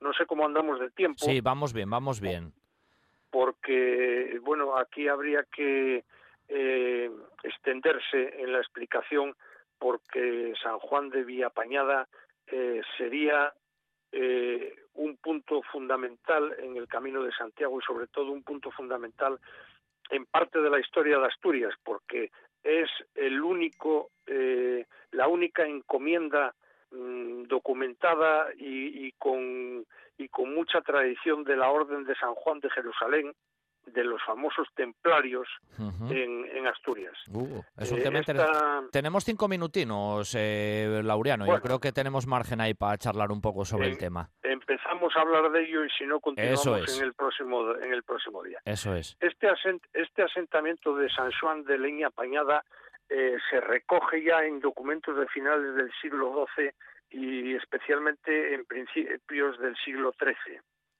Se habla, se habla de, de, un, de un pequeño asentamiento de monjas, de monjas, eh, que fueron sustituidas por monjes eh, guerreros a los pocos años porque habían sido eh, acosadas y habían sido bueno, pues violentadas eh, de alguna forma estas freiras, que era como se como se citan en, la documentación antigua, freiras de San Juan de, Villa, de Leña Pañada, y eh, ante el problema que podía surgir y sobre todo para dar una mayor protección también al peregrino fueron sustituidos por monjes guerreros de la orden de los templarios de la de la encomienda de la orden de San Juan de Jerusalén Hace aproximadamente unos 15 años, la Orden de San Juan de Jerusalén se hizo presente otra vez en, en Villapañada, eh, mediante el gran mestre de la Orden en Asturias, eh, eh, que hizo bueno pues un obsequio a la iglesia de San Juan de una bandera de la Orden que desde entonces ondea en, en este lugar y eh, con una serie de actividades culturales, de conferencias y tal que yo creo que fueron que fueron muy muy interesantes. eh, desde este lugar de San Juan de Villapañada, la, eh, la encomienda de, de, San Juan de Jerusalén cubría prácticamente todo el todo el territorio de por donde transcurre el camino el camino primitivo, dado que no solamente eh, cubría lo que era el, el concejo comiso de grado, sino que también cubría Candamo, cubría Salas y cubría Tineo. Mm. Eh, en Tineo, concretamente en el pueblo de Zarracín, por donde pasa el camino el camino primitivo de Santiago, viniendo desde La Espina, eh, pasaría por la Pereda, el Pedregal, Santa Eulalia de Tineo, Zarracín y luego San Roque y, y la villa de Tineo. En Zarracín había eh, como si dijéramos una avanzada, un, cuartelillo de vigilancia de esta orden de San Juan que pertenecía a, San Juan de Villapañada. Eh, hay muchísima documentación, insisto, sobre el particular.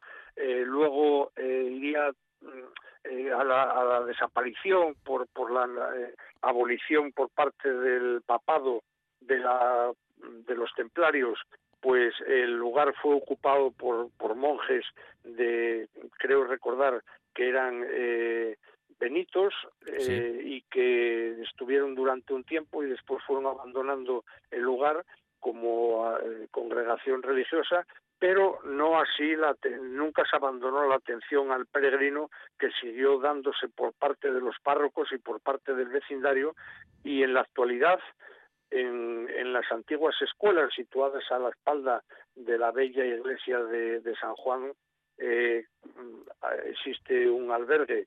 Pues yo creo que desde los primeros años 90, desde la restauración de, del Camino de Santiago, un albergue además que cuenta con una, y, volvemos a lo que hablábamos en, en, los primeros programas del paisanaje, sí, eh, cuenta con una persona con una persona magnífica, con una persona entusiasta, con una persona entregada al camino, como es Domingo, eh, voluntario, que atiende a todos los peregrinos que, que pasan la noche o que simplemente descansan un rato en San Juan de Villapañada y que es un lujo como persona, como amante del camino y como amigo. Eso sin duda ninguna. Laureano, es que en realidad nos eh, estás comentando que ese punto de San Juan de Villapañada, antigua leña apañada, pues a una pues lo dicho, historia, leyenda, los templarios, o sea que es un punto muy estratégico en esa parte del camino.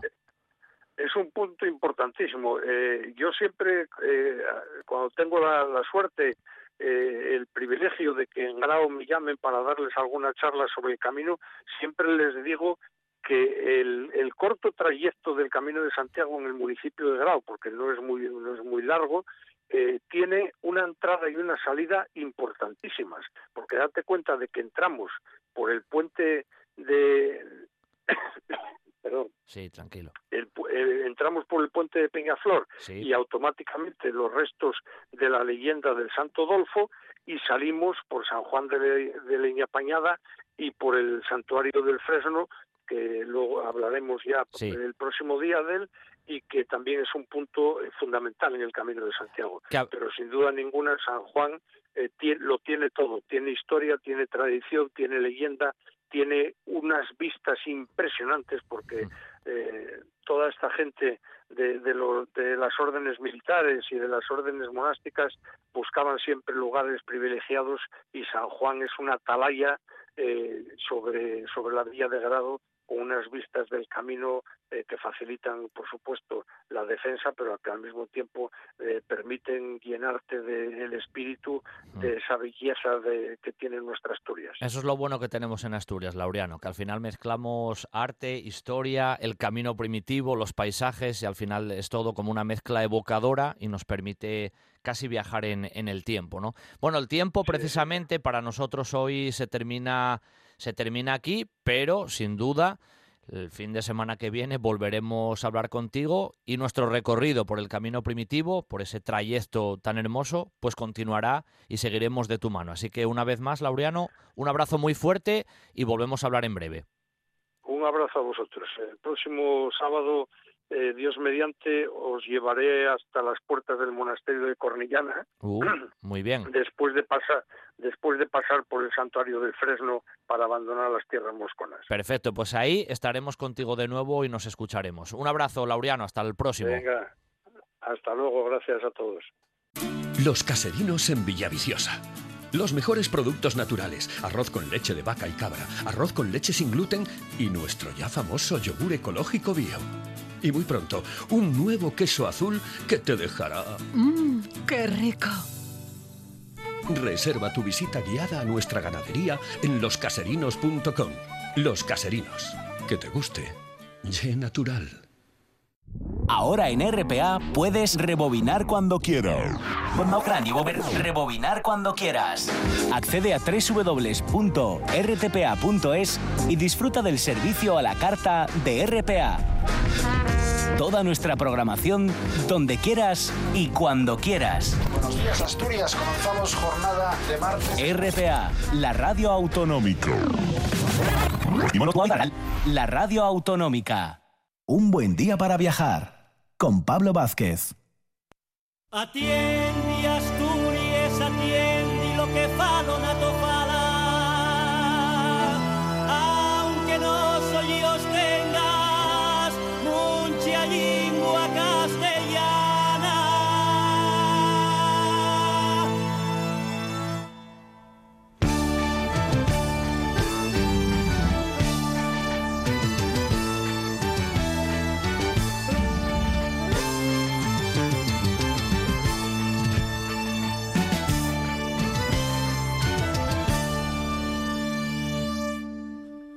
Atiende Asturias, atiende lo que. El otro día hablábamos eh, de las 12 jornadas de historia y patrimonio que desde la Asociación Santa Bárbara y del propio Concello de Mieres se organizaban para recorrer, nunca mejor dicho, ese patrimonio industrial, ese patrimonio casi vivo, eh, que en el Concejo de Mieres uno se puede encontrar eh, prácticamente sobre la marcha. Y hablábamos con uno de los invitados que tuvimos en el programa, que fue Javier Fernández, que nos habló de las estaciones de Mieres, Puertas de la Mina y la Industria. Hoy tenemos, y además hoy precisamente, este mismo sábado 19 de septiembre en el que estamos, se desarrolla otro recorrido que se llama Locomotoras de Vapor en Mieres, el motor de la cuenca del caudal. Y ese recorrido lo desarrolla una persona que va a ser hoy nuestra invitada, con lo cual mejor que él imposible. Profesor, autor de varias obras, ahora comentaremos con él. Guillermo Vas Ordóñez. Buenos días, Guillermo. Hola Pablo, buenos días. Oye, un placer que estés con, con nosotros esta, esta mañana aquí de, de, sábado, en un buen día para viajar. Y comentaba yo que bueno, que se están desarrollando estas 12 jornadas de historia y patrimonio, que lógicamente en Mieres, pues ese patrimonio industrial está ahí, bien, bien al, al alcance de la mano prácticamente, ¿no?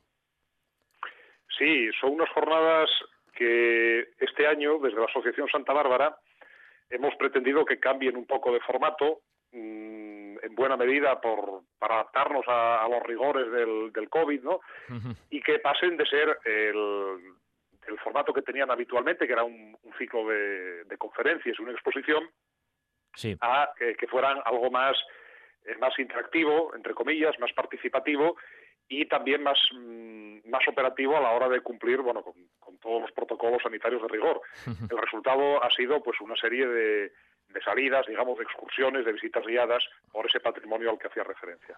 Hoy precisamente, pues hoy mismo sábado vas a, vas a hacer una, una de ellas, aunque luego hay más compañeros, como, como comentaba, que a lo largo de estos fines de semana de, de septiembre van haciendo pues esas rutas por, por la calle, ¿no? Como, como tú decías, en realidad es salir al medio y casi preservar un poco también esa, esa seguridad ante esta situación que, que estamos viviendo. Y como tú decías, casi hacerlo ya más interactivo y nosotros lo vamos a hacer radiofónico porque en este recorrido que vamos a proponer hoy mismo y que tú luego vas a, desarrollar in situ, pues os vais a mover también a lo largo y ancho de Mieres, pero quiero que casi nos acompañes virtualmente por, por el lugar, por los lugares que, vas a recorrer más o menos, que no sea un spoiler tampoco, ¿eh? que se queden cosas en el tintero para que el que vaya hoy contigo no piense que lo hacemos aquí como spoiler, no, no, el objetivo es que luego te acompañen en la calle directamente, pero bueno, por lo menos radiofónicamente a través de, la RPA de, de, toda Asturias, que nos comentes más o menos por, por dónde va. Y alguna anécdota que seguro es interesante de las que,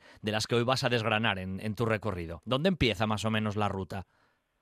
Sí, eh, la ruta va a arrancar del casco urbano de Mieres y nos vamos a centrar en dos zonas, no por, no por otras circunstancias, sino porque son aquellas en las que, bueno, por, por distintos avatares del destino, en buena medida por casualidad, se encuentran esas locomotoras que vamos a visitar.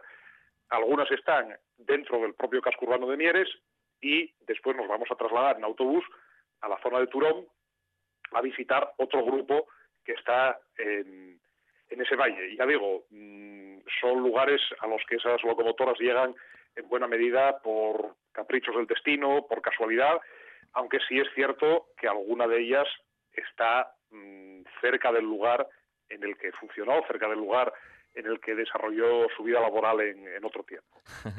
La idea es mm, ir a hacer un peregrinaje, Nunca mejor dicho, ¿eh? Nunca mejor dicho. Un trozo caminando y otro trozo en autobús e ir eh, desgranando un poco los valores, la historia de cada una de esas máquinas y mm, tocar otros temas pues sobre eh, los ferrocarriles en los que prestaron servicio, las personas que trabajaron con ellas o los elementos que componen una locomotora de vapor. El otro día, Guillermo, con, con, Javier hablábamos del tema de las, de las estaciones. Bueno, y él nos comentaba aquí también a través de, de, la radio esos puntos estratégicos que él tocaba en su, en su recorrido. Claro, las estaciones directamente están ligadas a la historia del, del ferrocarril y, lógicamente, el ferrocarril pues está ligado a la historia de esas locomotoras que como dices en algún caso pues también se pueden ver en directo en el, en el recorrido tuyo que seguramente algunas las veis incluso no Sí, sí, no, la idea es eh, detenernos en cada una de ellas y explicarlas in situ, igual que hacía Javier la semana pasada con las estaciones, eh, detenernos ante, ante el propio elemento que la gente pueda, bueno, no tocar porque están protegidas, sí, sí.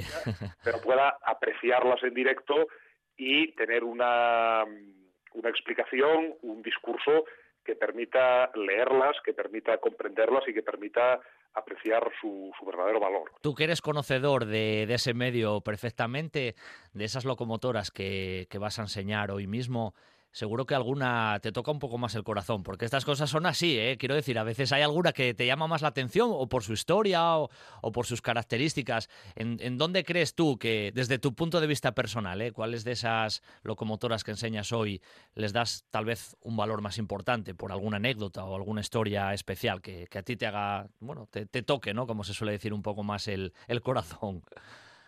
Sí, bueno, mm, quizás sean por un lado los que están en Mieres, porque eh, bueno, yo soy de Mieres, he crecido al lado de esas de esas locomotoras, son son dos, la dos de fábrica de Mieres y la once de la Huida española, y quizá ya a un nivel más personal la 110 de Villeras del Turó, que es una locomotora que, bueno, tiene, no, no voy a hacer un spoiler, pero tiene una historia compleja y a veces un tanto triste y que yo conocí pues desde que era crío y me llevaban a verla cuando era un trozo de, hierro abandonado y oxidado en la cuadrilla y que ahora llegaba a nosotros pues en un estado mm, un poco mejor, pero desde luego no, óptimo, desgraciadamente, ¿no? Quizá esa historia, mm, la historia de la propia locomotora mm, enlaza con mis propios recuerdos y posiblemente sea la que a la que más cariño tenga, desde luego sin despreciar a ninguna de las otras. ¿eh?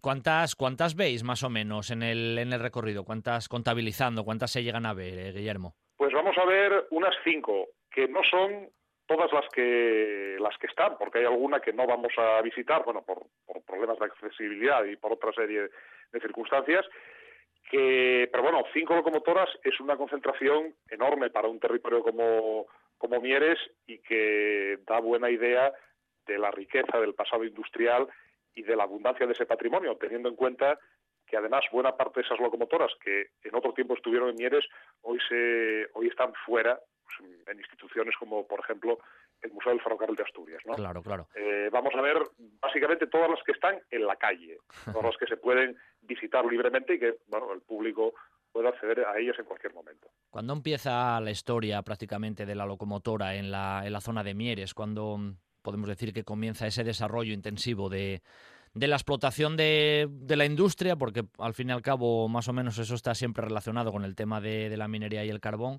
Pero ¿cuándo dirías tú que son los años eh, iniciales que se empiezan a ver las locomotoras en funcionamiento por Mieres? Mira, todas las que vamos a ver tienen como cualidad que fueron locomotoras que prestaron servicio en la mina, no, no pertenecen o no pertenecieron a ferrocarriles de uso público, sino que se construyeron, se diseñaron para remolcar eh, trenes de carbón.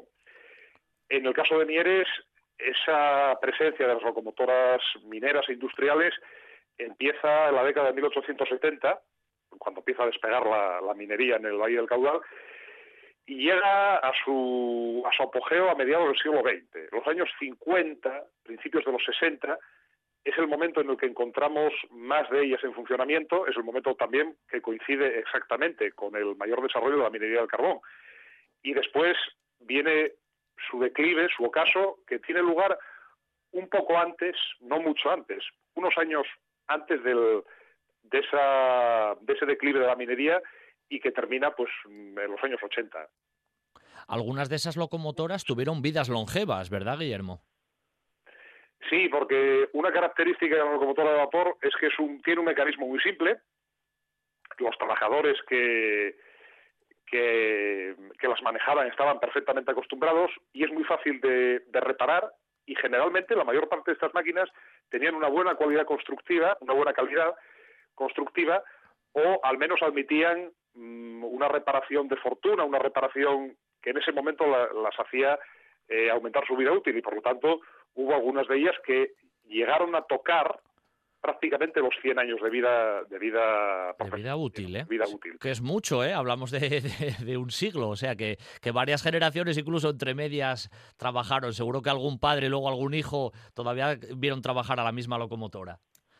Sí, sí, por supuesto. El, oficio de maquinista en la, en la cuenca del caudal ocupó varias generaciones y, no son pocos los casos en los que ese, oficio no de una manera directamente hereditaria, pero sí que eh, de padres maquinistas, pues algún hijo después fue maquinista o trabajó con, esas locomotoras y por tanto esa asociación entre eh, persona y, máquina se prolongó durante muchos años. Bueno, eso te lo digo porque tú antes que hablabas de que, bueno, que eres de Mieres y te tocaba más la fibra seguramente porque desde, desde crío, desde guaje intuiste o viste un poco ese mundo.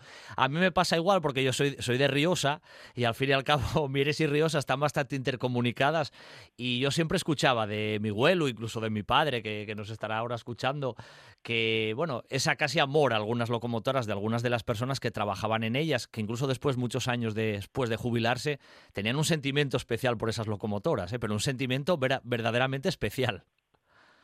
Sí, sí, eh, conozco pocos oficios, pocos oficios industriales en los que el trabajador tenga un vínculo tan fuerte como tiene un maquinista, un fogonero, un mecánico con una locomotora de vapor. Muy pocos, muy pocos. Eh, he tenido ocasión de entrevistar a, muchos antiguos ferroviarios y creo que no hay ninguno que no hable con admiración, eh, cuando no con devoción. O sea, es un recuerdo muy vivo, un recuerdo muy afectivo y que yo creo que no ocurre en otros trabajos. Seguramente no, seguramente no. Yo eso también lo, bueno, lo he sentido mucho por eh, la transmisión, vamos a decirlo así, a través del oído y de, escucharlo a personas más mayores y, eso era, era así. Oye, Guillermo, de esas locomotoras, ¿había fabricación autóctona o la mayor parte de la fabricación de esas locomotoras eh, era extranjera? ¿Cómo era un poco esa fabricación de esas piezas tan sofisticadas, vamos a llamarlo así? La mayor parte eran de procedencia extranjera, más que nada, bueno, por, por la propia carencia de la industria española.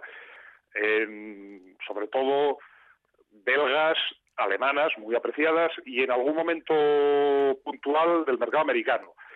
Pero sí es cierto que en, las cuencas mineras, hablo no solo de la cuenca del caudal a la que nos referimos, también en la del Nalón, ocurrió un fenómeno peculiar y es que hubo algunas empresas que tuvieron la tecnología suficiente para construir sus propias máquinas. En algunos casos era una simple copia. Eh, ellos tomaron un modelo que ya tenían, eh, del que incluso existían planos, había hasta piezas de repuesto y era muy fácil eh, hacer una copia. Pero en otros casos, notablemente en el de Hugueras del Turón, y hablaremos de ello en la ruta, se llegó a producir una locomotora de un diseño propio, lo cual tiene un mérito enorme en un momento histórico en el que esas máquinas eran poco menos que alta tecnología. Es como, eh, no sé, hacer, eh, no sé, ¿qué se me ocurre? Cualquier un elemento nuclear, digamos, un acelerador de partículas en el garaje de tu casa, por, decir algo. Eh, por parte de operarios que en muchos casos mm, tenían una formación que era la del propio oficio. Y que de aquella no había tutoriales de YouTube, ¿eh? tampoco, Guillermo, que ahora ya sabes que con los tutoriales de YouTube fabricamos de todo. no había absolutamente nada, era la pura observación y la pura práctica, el conocer a la máquina y el discurrir eh, qué necesitamos, qué carencias tienen las máquinas que tenemos ahora y cómo podemos, dentro de nuestras posibilidades, mejorarlas un poco, hacer un producto que se ajuste más a nuestras necesidades. Es una cosa, parece muy simple, contada así, pero en su momento fue un auténtico logro. Sí, claro, lógicamente. Oye, visitáis la locomotora que se llama Riosa, perdona que barra para casa así tan descaradamente. no, no, no la vamos a visitar porque, bueno, está en, terrenos de Unosa, aunque es una máquina, a pesar de que se llama Riosa, es una máquina tremendamente mierense, su historia, a pesar del nombre, pero no, no, no la vamos a visitar por, bueno, porque está en, un entorno como es el lavadero del Batán, eh, al, que, al que no vamos a acceder y es, es una pena, ¿eh? Es una pena porque además es una pieza de patrimonio de primer orden. Bueno, ahí fui un poco chauvinista, ¿eh? quiero decir, barrí, barrí descaradamente para casa porque, bueno, porque sabía de la, de la existencia de esa, de esa locomotora. ¿Las que visitáis están todas bien restauradas o hay alguna que todavía necesitaría, bueno, pues algún toque, algún toque de pintura, ¿no? Dicho popularmente. Bueno, yo las dividiría en dos tipos. Eh, algunas que han sido restauradas, y cuando digo restauradas, quiero decir que se ha hecho una intervención con criterio, con un asesoramiento técnico, y hay otras que desgraciadamente, con buena voluntad, todo hay que decirlo, pero simplemente se les ha hecho una operación de maquillaje, es decir, de saneamiento de chapa y pintura, nada más. Eso es una restauración, bueno, digamos que a medio camino. Y desgraciadamente hay muchas máquinas en ese estado. Son piezas que habían sufrido un deterioro muy grande y cuando se van a recuperar no siempre existió la posibilidad ni la voluntad de hacer una, una restauración completa. Entonces, mm, bueno, pues si hay alguna que está en muy buen estado, está muy completa, y hay otras que tienen un aspecto un poco más alterado, digamos, tiene más carencias. Bueno, em, el tiempo corre rápidamente aquí en la radio. Una cuestión práctica, más o menos, ¿cuánto dura la, cuánto dura la visita? Y mm, bueno, para ponerse en contacto con vosotros, la misma, la misma asociación Santa Bárbara tiene también vías de, de contacto para, bueno, para apuntarse a estos recorridos, ¿no? No solamente al tuyo, sino a todos los que se desarrollan ahora en el mes de septiembre. Sí, la inscripción es vía teléfono o vía correo electrónico contactando con la asociación, evidentemente eh, dejando los datos pues por, esos protocolos sanitarios a los que aludíamos antes. En principio está previsto que la excursión dure cuatro horas y media, como digamos una duración muy generosa. Yo creo que nos vamos a extender menos. la práctica nos dice que será un poco menos, será algo más corta y, bueno, desgraciadamente, esto lo digo entre comillas, eh, todas están ya completas. Sí, sí, sí. O, pues, un éxito y bueno, hemos cubierto el aforo, pero bueno, yo animo desde luego a nuestros a nuestros oyentes a que a que se interesen y bueno, participen en Bueno, eso que sea que sea base para que bueno, se repitan otra vez dado el éxito de esta y bueno, se pueda se pueda seguir adelante y en, en otra ocasión bueno, y con unas circunstancias un pelín más, más normales ¿no? que las que estamos viviendo, pues este proyecto siga, siga adelante y se pueda dar a conocer aún más el, patrimonio, ya no solamente de Mieres, sino el patrimonio industrial que tenemos en Asturias, que, que, es ingente y la verdad que merece la pena darlo a conocer. Por eso te agradezco, Guillermo, tu, tu presencia esta, esta mañana con nosotros en un buen día para viajar, que el recorrido vaya, vaya hoy muy bien y que la gente que te acompañe disfrute y los que nos oyen ahora, pues bueno, se sientan interesados de acercarse por esa zona y conocer ese patrimonio tan importante de, Mieres y, de Asturias. Pues muchas gracias y doblemente, Pablo, por, por esa labor de, difusión que, que, siempre es muy, muy necesaria. Un abrazo, Guillermo, gracias. Otro para ti, buenos días. En la finca Villa María, en Cangas de Onís, Villa María Restaurante, una casa de indianos preparada para el disfrute de todos. Todos los días, terraza, carta y picoteo, cócteles, salones especializados y adaptados para todo tipo de eventos. Y para disfrutar con los cinco sentidos, nuestra terraza jardinada a orillas del Güeña. Hay muchos restaurantes, pero pocos son inolvidables. Villa María Restaurante, en Cangas de Onís, un lujo al alcance de todos. Estás escuchando RPA, la radio autonómica.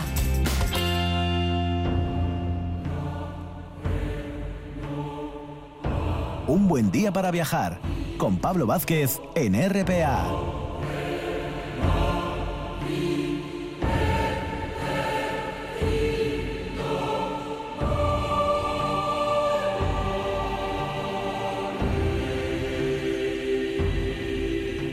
Para finalizar esta mañana viajera de, sábado, qué mejor que finalizarla recordando un evento que se desarrolló tal día como hoy, pero hace solamente 503 años. El famoso desembarco, como se le suele denominar, del rey Carlos I de España y V de Alemania en las inmediaciones de Tazones, ahí en las costas de la zona de, de Villaviciosa. Ocurrió un 19 de septiembre. 1517. Para hablar de esa efeméride histórica y recordar cómo fue ese desembarco, qué hay de leyenda, qué hay de realidad, tenemos a una invitada que seguro nos lo va a comentar de un modo extraordinario, ya que ella es profesora de historia medieval en la Universidad de, de Oviedo, además con una amplia gama de publicaciones, la función de centralidad de la ciudad de Oviedo en la Edad Media, Alfonso X, promotor del desarrollo urbano de la Asturias medieval, la morfología urbana de Oviedo a través de sus libros de acuerdos, etcétera, etcétera, etcétera.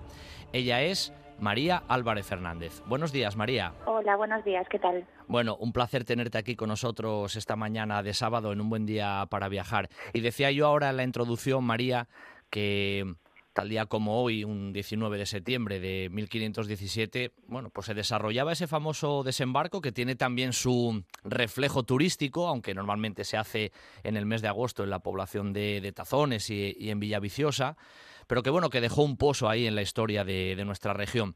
Y creo que tú eres la persona idónea para, para, comentar este, este famoso desembarco, que leyendo casi las crónicas incluso de la época, que ahora tú seguro mencionarás también, casi fue como, como la llegada de, de, los extraterrestres para los lugareños, ¿no? Algo así, ¿eh? Un poco exageradamente. Bueno, sí, podría llamarse así que fue una llegada forzosa, ¿no? Accidental, porque en principio la idea que tenía el futuro emperador, eh, que venía acompañado de un bueno de una eh, importante flota eh, desde Flandes, desde luego no era arribar en Asturias, sino que se dirigían a la entrada por mar del antiguo reino de Castilla, que era Santander, Laredo, los puertos castellanos. ¿no? Realmente fue un bueno una llegada accidental y accidentada eh, primero por lo imprevisible, y así lo vieron los propios protagonistas y los asturianos, que realmente se debieron de llevar un susto importante eh, cuando vieron llegar una flota semejante. Eh, hablaba antes, o bueno, nos cuentan las crónicas, 40 naos y 6 veleros no está nada mal para unos puertos bastante modestos como eran los asturianos a principios del siglo XVI. Pensaron básicamente que se trataba de la invasión del turco, ¿no? De ahí la hostilidad y esa reacción negativa, podríamos decir, hostil. ¿eh? No se esperaban, desde luego, para nada que llegara el futuro emperador a conocer sus nuevos reinos en Castilla a través de unos puertos como los asturianos. María, poniéndonos en la eh, base, el, emperador era muy joven todavía cuando llegaba y apenas era un chavalín. Sí, era prácticamente un niño. Bueno, hoy llamaríamos, hoy diríamos que era un niño realmente para la época. Bueno, ya era una persona capaz de heredar ¿eh? un, trono imperial. ¿eh? Recordemos que Carlos es nada más y nada menos que el heredero de la Casa de los Habsburgo, hereda el derecho al trono imperial y el archiducado de Austria por parte de su abuelo paterno. Eh, por parte de su abuela materna un importante patrimonio en Borgoña y por parte de sus abuelos maternos nada más y nada menos que la España de los reyes católicos, Castilla y Aragón. Entonces es un niño, yo pienso en él y me lo imagino como asustadizo, no entiende nada, viene una tierra que no conoce, él está educado y acostumbrado a otros contextos como Flandes y bueno, viene a, a ver sus nuevos reinos y realmente entrar en una tierra que le recibe de manera hostil no tuvo que ser fácil ¿eh? para, para ese niño o adolescente, eh, desde luego todavía no preparado, yo creo que todavía no sabía ni podía imaginar lo que le esperaba. ¿eh? A pesar de eso, recordemos que luego él no quiere volver a Flandes, es decir, acaba enamorándose de las tierras en las que asienta definitivamente su trono y tal es así que quiere enterrarse en Castilla y no volver nunca más a esa tierra que le vio nacer y que que era eh, bueno, Austria, ¿no? El, eh, el imperio que heredaba de su abuelo. Claro, claro. Te iba a decir yo que decías que mm, casi los lugareños recibieron de un modo hostil pensando que el turco es el que llegaba ahí. En esas 40 naos, que como bien decías, no es moco de pavo, ¿cuántas, cuántas personas podría llegar a ver incluso en esa, en esa tripulación que venía acompañando al, al mismo emperador? Bueno, las crónicas no lo detallan. Eh, pensemos que las crónicas suelen resaltar lo excepcional, ¿no? lo que realmente es eh, extraordinario. Y estos viajes eran muy habituales. Su madre Juana había hecho estos eh, recorridos marítimos desde Castilla hasta Flandes constantemente. Ellos estaban acostumbrados a ese tipo de viajes y por tanto no lo sabemos. Nos cuenta Vital que lo acompaña la infanta Leonor, que es su hermana, y luego los acompañan, pues bueno, lo que era habitual en la época, toda una serie de personas que rodean al rey en la corte, hay todo un ceremonial que Ana Lobeto explicaba muy bien en unas actas que se publicaron hace ya unos años, precisamente con motivo de este aniversario. Hay todo un ceremonial borgoñón eh, y suele haber toda una corte que acompaña al monarca y luego esas naos no necesariamente estarían siempre o todas cargadas de personas, también traía todas, pensemos en que él venía ya probablemente para no volver, por tanto llega él y todo lo que él necesita eh, para instalarse ya definitivamente en Castilla. ¿eh? Pero en cualquier caso, bueno, era la armada era formidable, es la armada imperial. Insisto en que lo que está llegando a Castilla es la armada eh, del archiducado de, de Austria, que para la época no era cualquier cosa. ¿Cuál es la gran crónica como para acercarse a esta historia? Tú nombrabas ahí a, a Vital, es seguramente el más, no sé si el más, el más verosímil, pero sí es el que más escribe sobre este, sobre este hecho.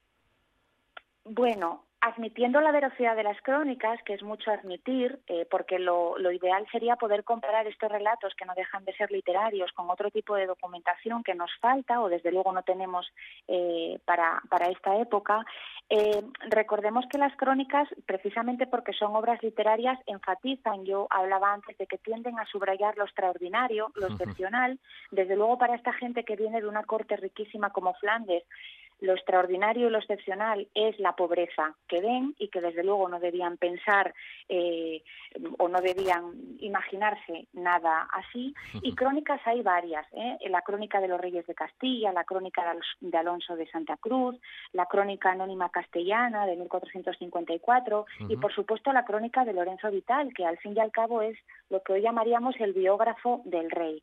No obstante, existen otros relatos, Boisot, por ejemplo, que es el mayordomo de la Cámara Real, que escribe en, en algunos aspectos eh, contradice ¿eh? Eh, varias eh, afirmaciones de Lorenzo Vital, pero para lo bueno o para lo malo estos cronistas son lo que tenemos para tratar de reconstruir estos días que pasa el emperador en Asturias, que no dejan de ser diez noches en total.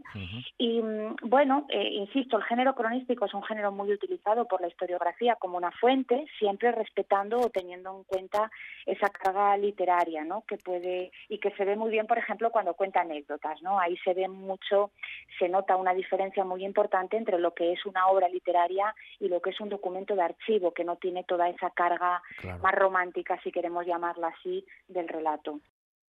Bueno, María, se ha, contado mm, y hemos, eh, hemos escuchado mil veces que el desembarco como tal fue en Tazones. Es una de esas cuestiones que está ya también un poco en duda. ¿Desembarcó en Tazones? ¿Desembarcó cerca de Tazones? ¿Dónde desembarcó? ¿O eso nunca lo llegaremos a saber al 100%? Mm, bueno, no, yo creo que nunca llegaremos a saberlo, pero efectivamente, dependiendo de la crónica que sigamos para leer el relato, ahí es donde viene el matiz. Básicamente el debate eh, surge en torno a dos testimonios distintos de dos cronistas distintos. Eh, Lorenzo Vital nos dice exactamente que la nao que, que trae o donde viene el futuro emperador ancla en tazones, que el monarca se pasa a una barca, un pequeño barquito, porque la ría de Villaviciosa no podía fondearse por una nao en la que él venía, pasa a una pequeña barca y esa barca lo lleva a Villaviciosa. Luego el pie lo pone por primera vez, según Lorenzo Vital, en Villaviciosa. Claro. Si nos vamos a otro cronista, Boisot, por ejemplo, que es el mayordomo de la Cámara del Rey, nos dice, nos dice que, que para nada, que llega a cenar incluso en tazones. y lo que hace es desplazarse luego a pernoctar a la villa porque Tazones no estaba preparada. Y ahí viene un poco el conflicto entre Tazones y Villaviciosa para ver quién se adjudica, digamos, esa puesta del pie en, la, en tierra, ¿no? del futuro emperador. Eh, en mi opinión es imposible de saber y además no sé hasta qué punto. Bueno, yo entiendo que para los lugareños sea muy importante poder reivindicar que el emperador puso el pie en su tierra. Pero en cualquier caso, lo que es indiscutible, porque ahí todos los cronistas eh, coinciden, es que duerme en Villaviciosa, porque mm. se considera y además porque era la villa, era una pola, era una, digamos, un núcleo urbano de Fundación Regia bueno, más a la altura del personaje histórico que acababa de llegar. Claro, claro. Que de todas maneras, en ese desembarco, pues lógicamente, a pesar de esas gran cantidad de embarcaciones que venían, aunque tú decías que venía incluso todo lo que necesitaría para su vida en, la corte, ya en, en la península, en realidad, ¿cuánta gente se bajaría o acompañaría? ¿Cuál sería su séquito más cercano cuando, cuando llega a Tazones o a, o a Villaviciosa? No lo dicen las crónicas, únicamente dicen que, bueno, este desembarco, digamos, accidentado, puesto que además ellos divisan la costa el 8 de septiembre y, eh, bueno, ahí ya ven tierra y los propios marineros marinos se, equivocan, piensan claramente que lo que están viendo es Laredo en vez de en vez de Villaviciosa, en vez de Asturias. Entonces no sabemos cuánta gente desembarca. Sí sabemos porque lo dice la crónica que él cuando decide quedarse aquí unos días y al final, bueno, pues no sé, da la impresión como que Asturias no le gustó demasiado, pero al final pasó unas cuantas noches aquí cuando podía haberse ido al día siguiente, ¿no? Pero bueno, en cualquier caso sí sabemos que una vez que constatan el error y son conscientes de que no están en Laredo, gran parte, pero la crónica dice gran parte, las crónicas muy rara vez dan números o cifras concretas, Dice que gran parte de esa flota sigue camino una vez que mejora el temporal y pueden otra vez reiniciar la andadura. Vuelven o siguen el periplo marcado y solamente se queda el rey con una parte muy mínima, su hermana siempre, la infanta Leonor lo acompaña y yo pienso, bueno, un mínimo, una mínima corte de personas que puedan ayudar al emperador en su día a día, ¿no? Pero no, no nos dice exactamente la crónica el número de personas que quedaron y pernoctaron con el monarca esos 10 días que estuvo en Asturias. Lo que sí sabemos que las primeras noches las pasó en la casa de un personaje llamado Rodrigo de Evia, ¿verdad? En, en Villaviciosa. Sí, efectivamente. Bueno, yo eh, no sé, me gusta imaginar que en esa capacidad de reacción de los, de los habitantes de Villaviciosa, una vez que comprueban que ya no están sufriendo un ataque turco y que no son otomanos, sino que es el mismísimo rey, ellos buenamente hacen lo que pueden y en ese buenamente hacen lo que pueden sin poder improvisar un auténtico ceremonial, porque en la Edad Media, cuando un rey visitaba una ciudad, había un auténtico ceremonial de recepción desde todos los puntos de vista para agasajar al rey. ¿no? A pesar de ese famoso dicho que dice rey tengamos y no lo conozcamos, porque era realmente un gasto, un sufrimiento que los reyes visitaran las ciudades por todo lo que desembolso económico suponía, a pesar de eso era una honra y un orgullo que un rey visitara una villa. Entonces, la gente, las gentes de Villa Viciosa, al final recordemos que estas cuatro noches, del 19 al 22, hacen lo que pueden y en ese hacen lo que pueden improvisan y desde luego la mejor casa o la casa más preparada, en opinión de esos vecinos para que el rey pudiera dormir era el palacete de Rodrigo Evia, efectivamente. Y a partir de ahí, en su honor, pues se hacen todos los festejos que se pueden improvisar en una villa tan eh, bueno, tan discreta, ¿no? Podríamos decir en lo que es el panorama castellano. Le hacen corridas de toros, lo agasajan, ¿eh? le dan todo lo que tienen. Sí, te iba a preguntar que en esos que en esos cuatro días, eh, si se sabía más o menos qué, qué actividad tuvo el rey, qué, qué le hicieron, cómo lo agasajaron, ¿se conoce un poquito esa, esa información? Bueno, Vital es muy cruel, Lorenzo Vital cuando narra los días en Villaviciosa es muy cruel. Hay que entender también que este hombre es un hombre, insisto, como el propio monarca, culto, formado en una corte muy lujosa como era Flandes. Y claro, él dice que la estancia en Asturias duró poco, entre otras cosas porque estuvieron muy mal alojados y muy pobremente tratados. Efectivamente, por comparación, eh, pues me imagino que la recepción del monarca en Edimburgo, que es una de las primeras paradas que hacen cuando salen de Flandes, no se parecerían mucho a la que tienen Villaviciosa. Claro. Pero es verdad que narran una recepción bastante pobre, que comen a la manera rural, dice el cronista, que las gentes, bueno, hacen realmente en Villaviciosa hicieron lo que pudieron. Yo mm, insisto en que los contextos, claro, son muy claramente eh, diferentes. No sé qué hubiera pasado en Laredo, si hubieran, hombre, en Laredo ya se le esperaba, por tanto el ceremonial hubiera sido dentro de esos rituales, ¿no? De riqueza y de recepción. Bueno, tan mal no estaría si quedó cuatro noches, tampoco estaría tan mal. Exactamente, y luego dos en Ribadesella, una en Colunga, dos en Llanes, una en Colombres. Es decir, no, yo creo que no estuvo tan maltratado, ah. pero desde luego el, el cronista siempre insiste en la miseria de los hospedajes donde duermen, que son lugares pobres, llega a decir incluso desgraciados. Y luego, bueno, hay alguna nota de color, algo sí que les gustó de lo que vieron, como la alegría de las gentes, que yo creo que es algo que sigue eh, caracterizando mucho a los, a los asturianos. Bueno, o sea, y él se comunicó, María, quiero decir, cuando llegó a Villaviciosa, eh, se comunicó con gente de la corte como diciendo, oye, que ya llegué, que no llegué a Laredo, que llegué aquí a, Villaviciosa, a esta población. ¿Tuvo comunicación, correspondencia, envió cartas y demás? Bueno, em, pues eh, entendemos que sí, porque uno revisando los documentos de la época que se conservan sobre todo en el Archivo General de Simancas y bueno, eh, es lo que hablaba un poquito antes, ¿no? Cuando se prevé la visita de un, de un rey, de una reina, de un infante, de un heredero al trono, hay todo un ceremonial. Esas cartas los reyes las mandan a las ciudades que van a recibir la visita y ahí ya indican lo que tienen que hacer, cómo debe ser ese ceremonial. Los documentos que conservamos en Simancas, en el Archivo General de Simancas, sobre todo procedentes del Registro General del Sello, nos dicen solamente lo referido a eh, cómo se tiene que recibir en Laredo y cómo tenemos que y las alegrías que hay que celebrar y festejar por la llegada del heredero al trono. ¿no? No dicen nada en los documentos oficiales. Eh, tenemos que ir a este otro tipo de documentación literaria para encontrar estos nuevos relatos. Pero entendemos que sí, entendemos que esa otra flota que no queda en Asturias, sino que sigue camino del Laredo, una vez que desembarcan Laredo, comunican a, la entonces reina Juana de Castilla, comunica la llegada de su hijo y ese periplo por Asturias previo. Además, en, en eso que estabas comentando de, de que, el, de que percibe esa alegría.